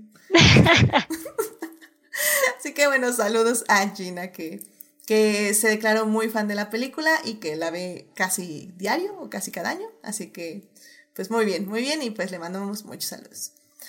Y bueno, pues suscríbanse al canal de Twitch para que les avise cuando estamos en vivo los lunes y en los lives y nos acompañen en el chat como... Ay, este, como Héctor, Julián, eh, Uriel Botello, también estuvo Marsalis21, Sofía, estuvo Saulo que también pasó a saludar, así que muchísimas gracias por estar ahí en el chat de Twitch. Los miércoles estamos en el chat de YouTube a las 9 de la mañana para volver a hablar de Titanic. Muchísimas gracias a quienes nos acompañaron la semana pasada, que estuvo Saulo y que estuvo Julio, que otra vez me disculpo con Julio, que siempre que va al chat de YouTube, por X o Y yo no he llegado. o estoy en el mercado, o estoy corriendo o algo, y llego como 20 minutos después y ya cuando él ya se fue. Entonces, Nada más, este, no pasa muy seguido, pero pues, a veces hay que ir al mercado y uno se tarda comprando la fruta, lo siento mucho. Pero, pero bueno, saludos a Julio que estuvo ahí comentando y que le contesté ahí todas sus dudas. Pero bueno. Eh, asimismo, muchísimas gracias eh, de todo corazón a nuestros mecenas Adictias, Fernando, Héctor y Simena, quienes nos acompañan junto con nuestros Adictias, Juan Pablo y Saulo, en el Patreon del programa. Así que vayan a Patreon, queridas escuchas, y chequen los beneficios que se les dan por apoyar más activamente al programa. Especial saludos a Héctor, que esta semana me estuvo ayudando en configuraciones para que haya un mejor adictia en el futuro, literalmente. Así que muchísimas gracias a Héctor. Y también muchas gracias a quienes nos oyen durante la semana en Heartis, Spotify, Google Podcast y en iTunes. Este programa estará disponible ahí a partir del miércoles en la mañana. Saludos a Belén, Dimelsa, Jessica, Joyce, Julio, Luis, Pamela, Taco de Lechuga y Vane, quienes son parte del Team Diferidos. Muchísimas gracias por escuchar. Ya saben, si quieren más de Dicta Visual, estamos en Instagram y en Facebook. Que bueno, se acercan unas semanas pesadas para Dicta Visual, entonces estoy un poco entre reducir las horas de dedicarle a redes o sumarlas o no sé. Entonces, vamos a ir viendo, ustedes están al pendiente y ahí denle corazoncitos y like y todo lo que se publique. y bueno, la próxima semana ya empezamos una serie de programas dedicados a aniversarios, dos programas de aniversarios y uno de una película que se va a estrenar próximamente. Eh, el próximo programa vamos a hablar de Dead Note, que para quien no sepa, ese, eh, Dead Note fue esta serie que en algún punto sí estaban como en escuela y empezaron a ver a el chico o la chica rara con una libretita que los miraba como si quisiera matarlos y escribía en una libreta negra. Básicamente sí quería matarlos, así que les vamos a explicar por qué en, en, el programa. Dead Note cumple, ay Dios, no me acuerdo cuánto cumple. Mm, creo que son 10 años, si no mal recuerdo de haberse estrenado y, la verdad es una serie muy interesante. Ya estoy en mi rewatch a ver si llego, yo creo que sí. La que no voy a llegar creo que es la que sigue, pero a ver cómo le hacemos, en fin. Eh, vayan a, eh, acompáñennos el lunes y les vamos a hablar de esta interesante serie que también tenemos casa llena aquí en Adictia Visual. Así que bueno, pues muchísimas gracias por escucharnos, cuídense mucho, este, estamos aquí sobreviviendo el día al día de la negación de la pandemia, así que pues vamos, un día a la vez. Muchas gracias por acompañarnos. Gracias Chris, Dafne, Tania, Melvin por estar aquí en Adicta Visual. Cuídense mucho. Bye bye. Bye. Bye. Bye.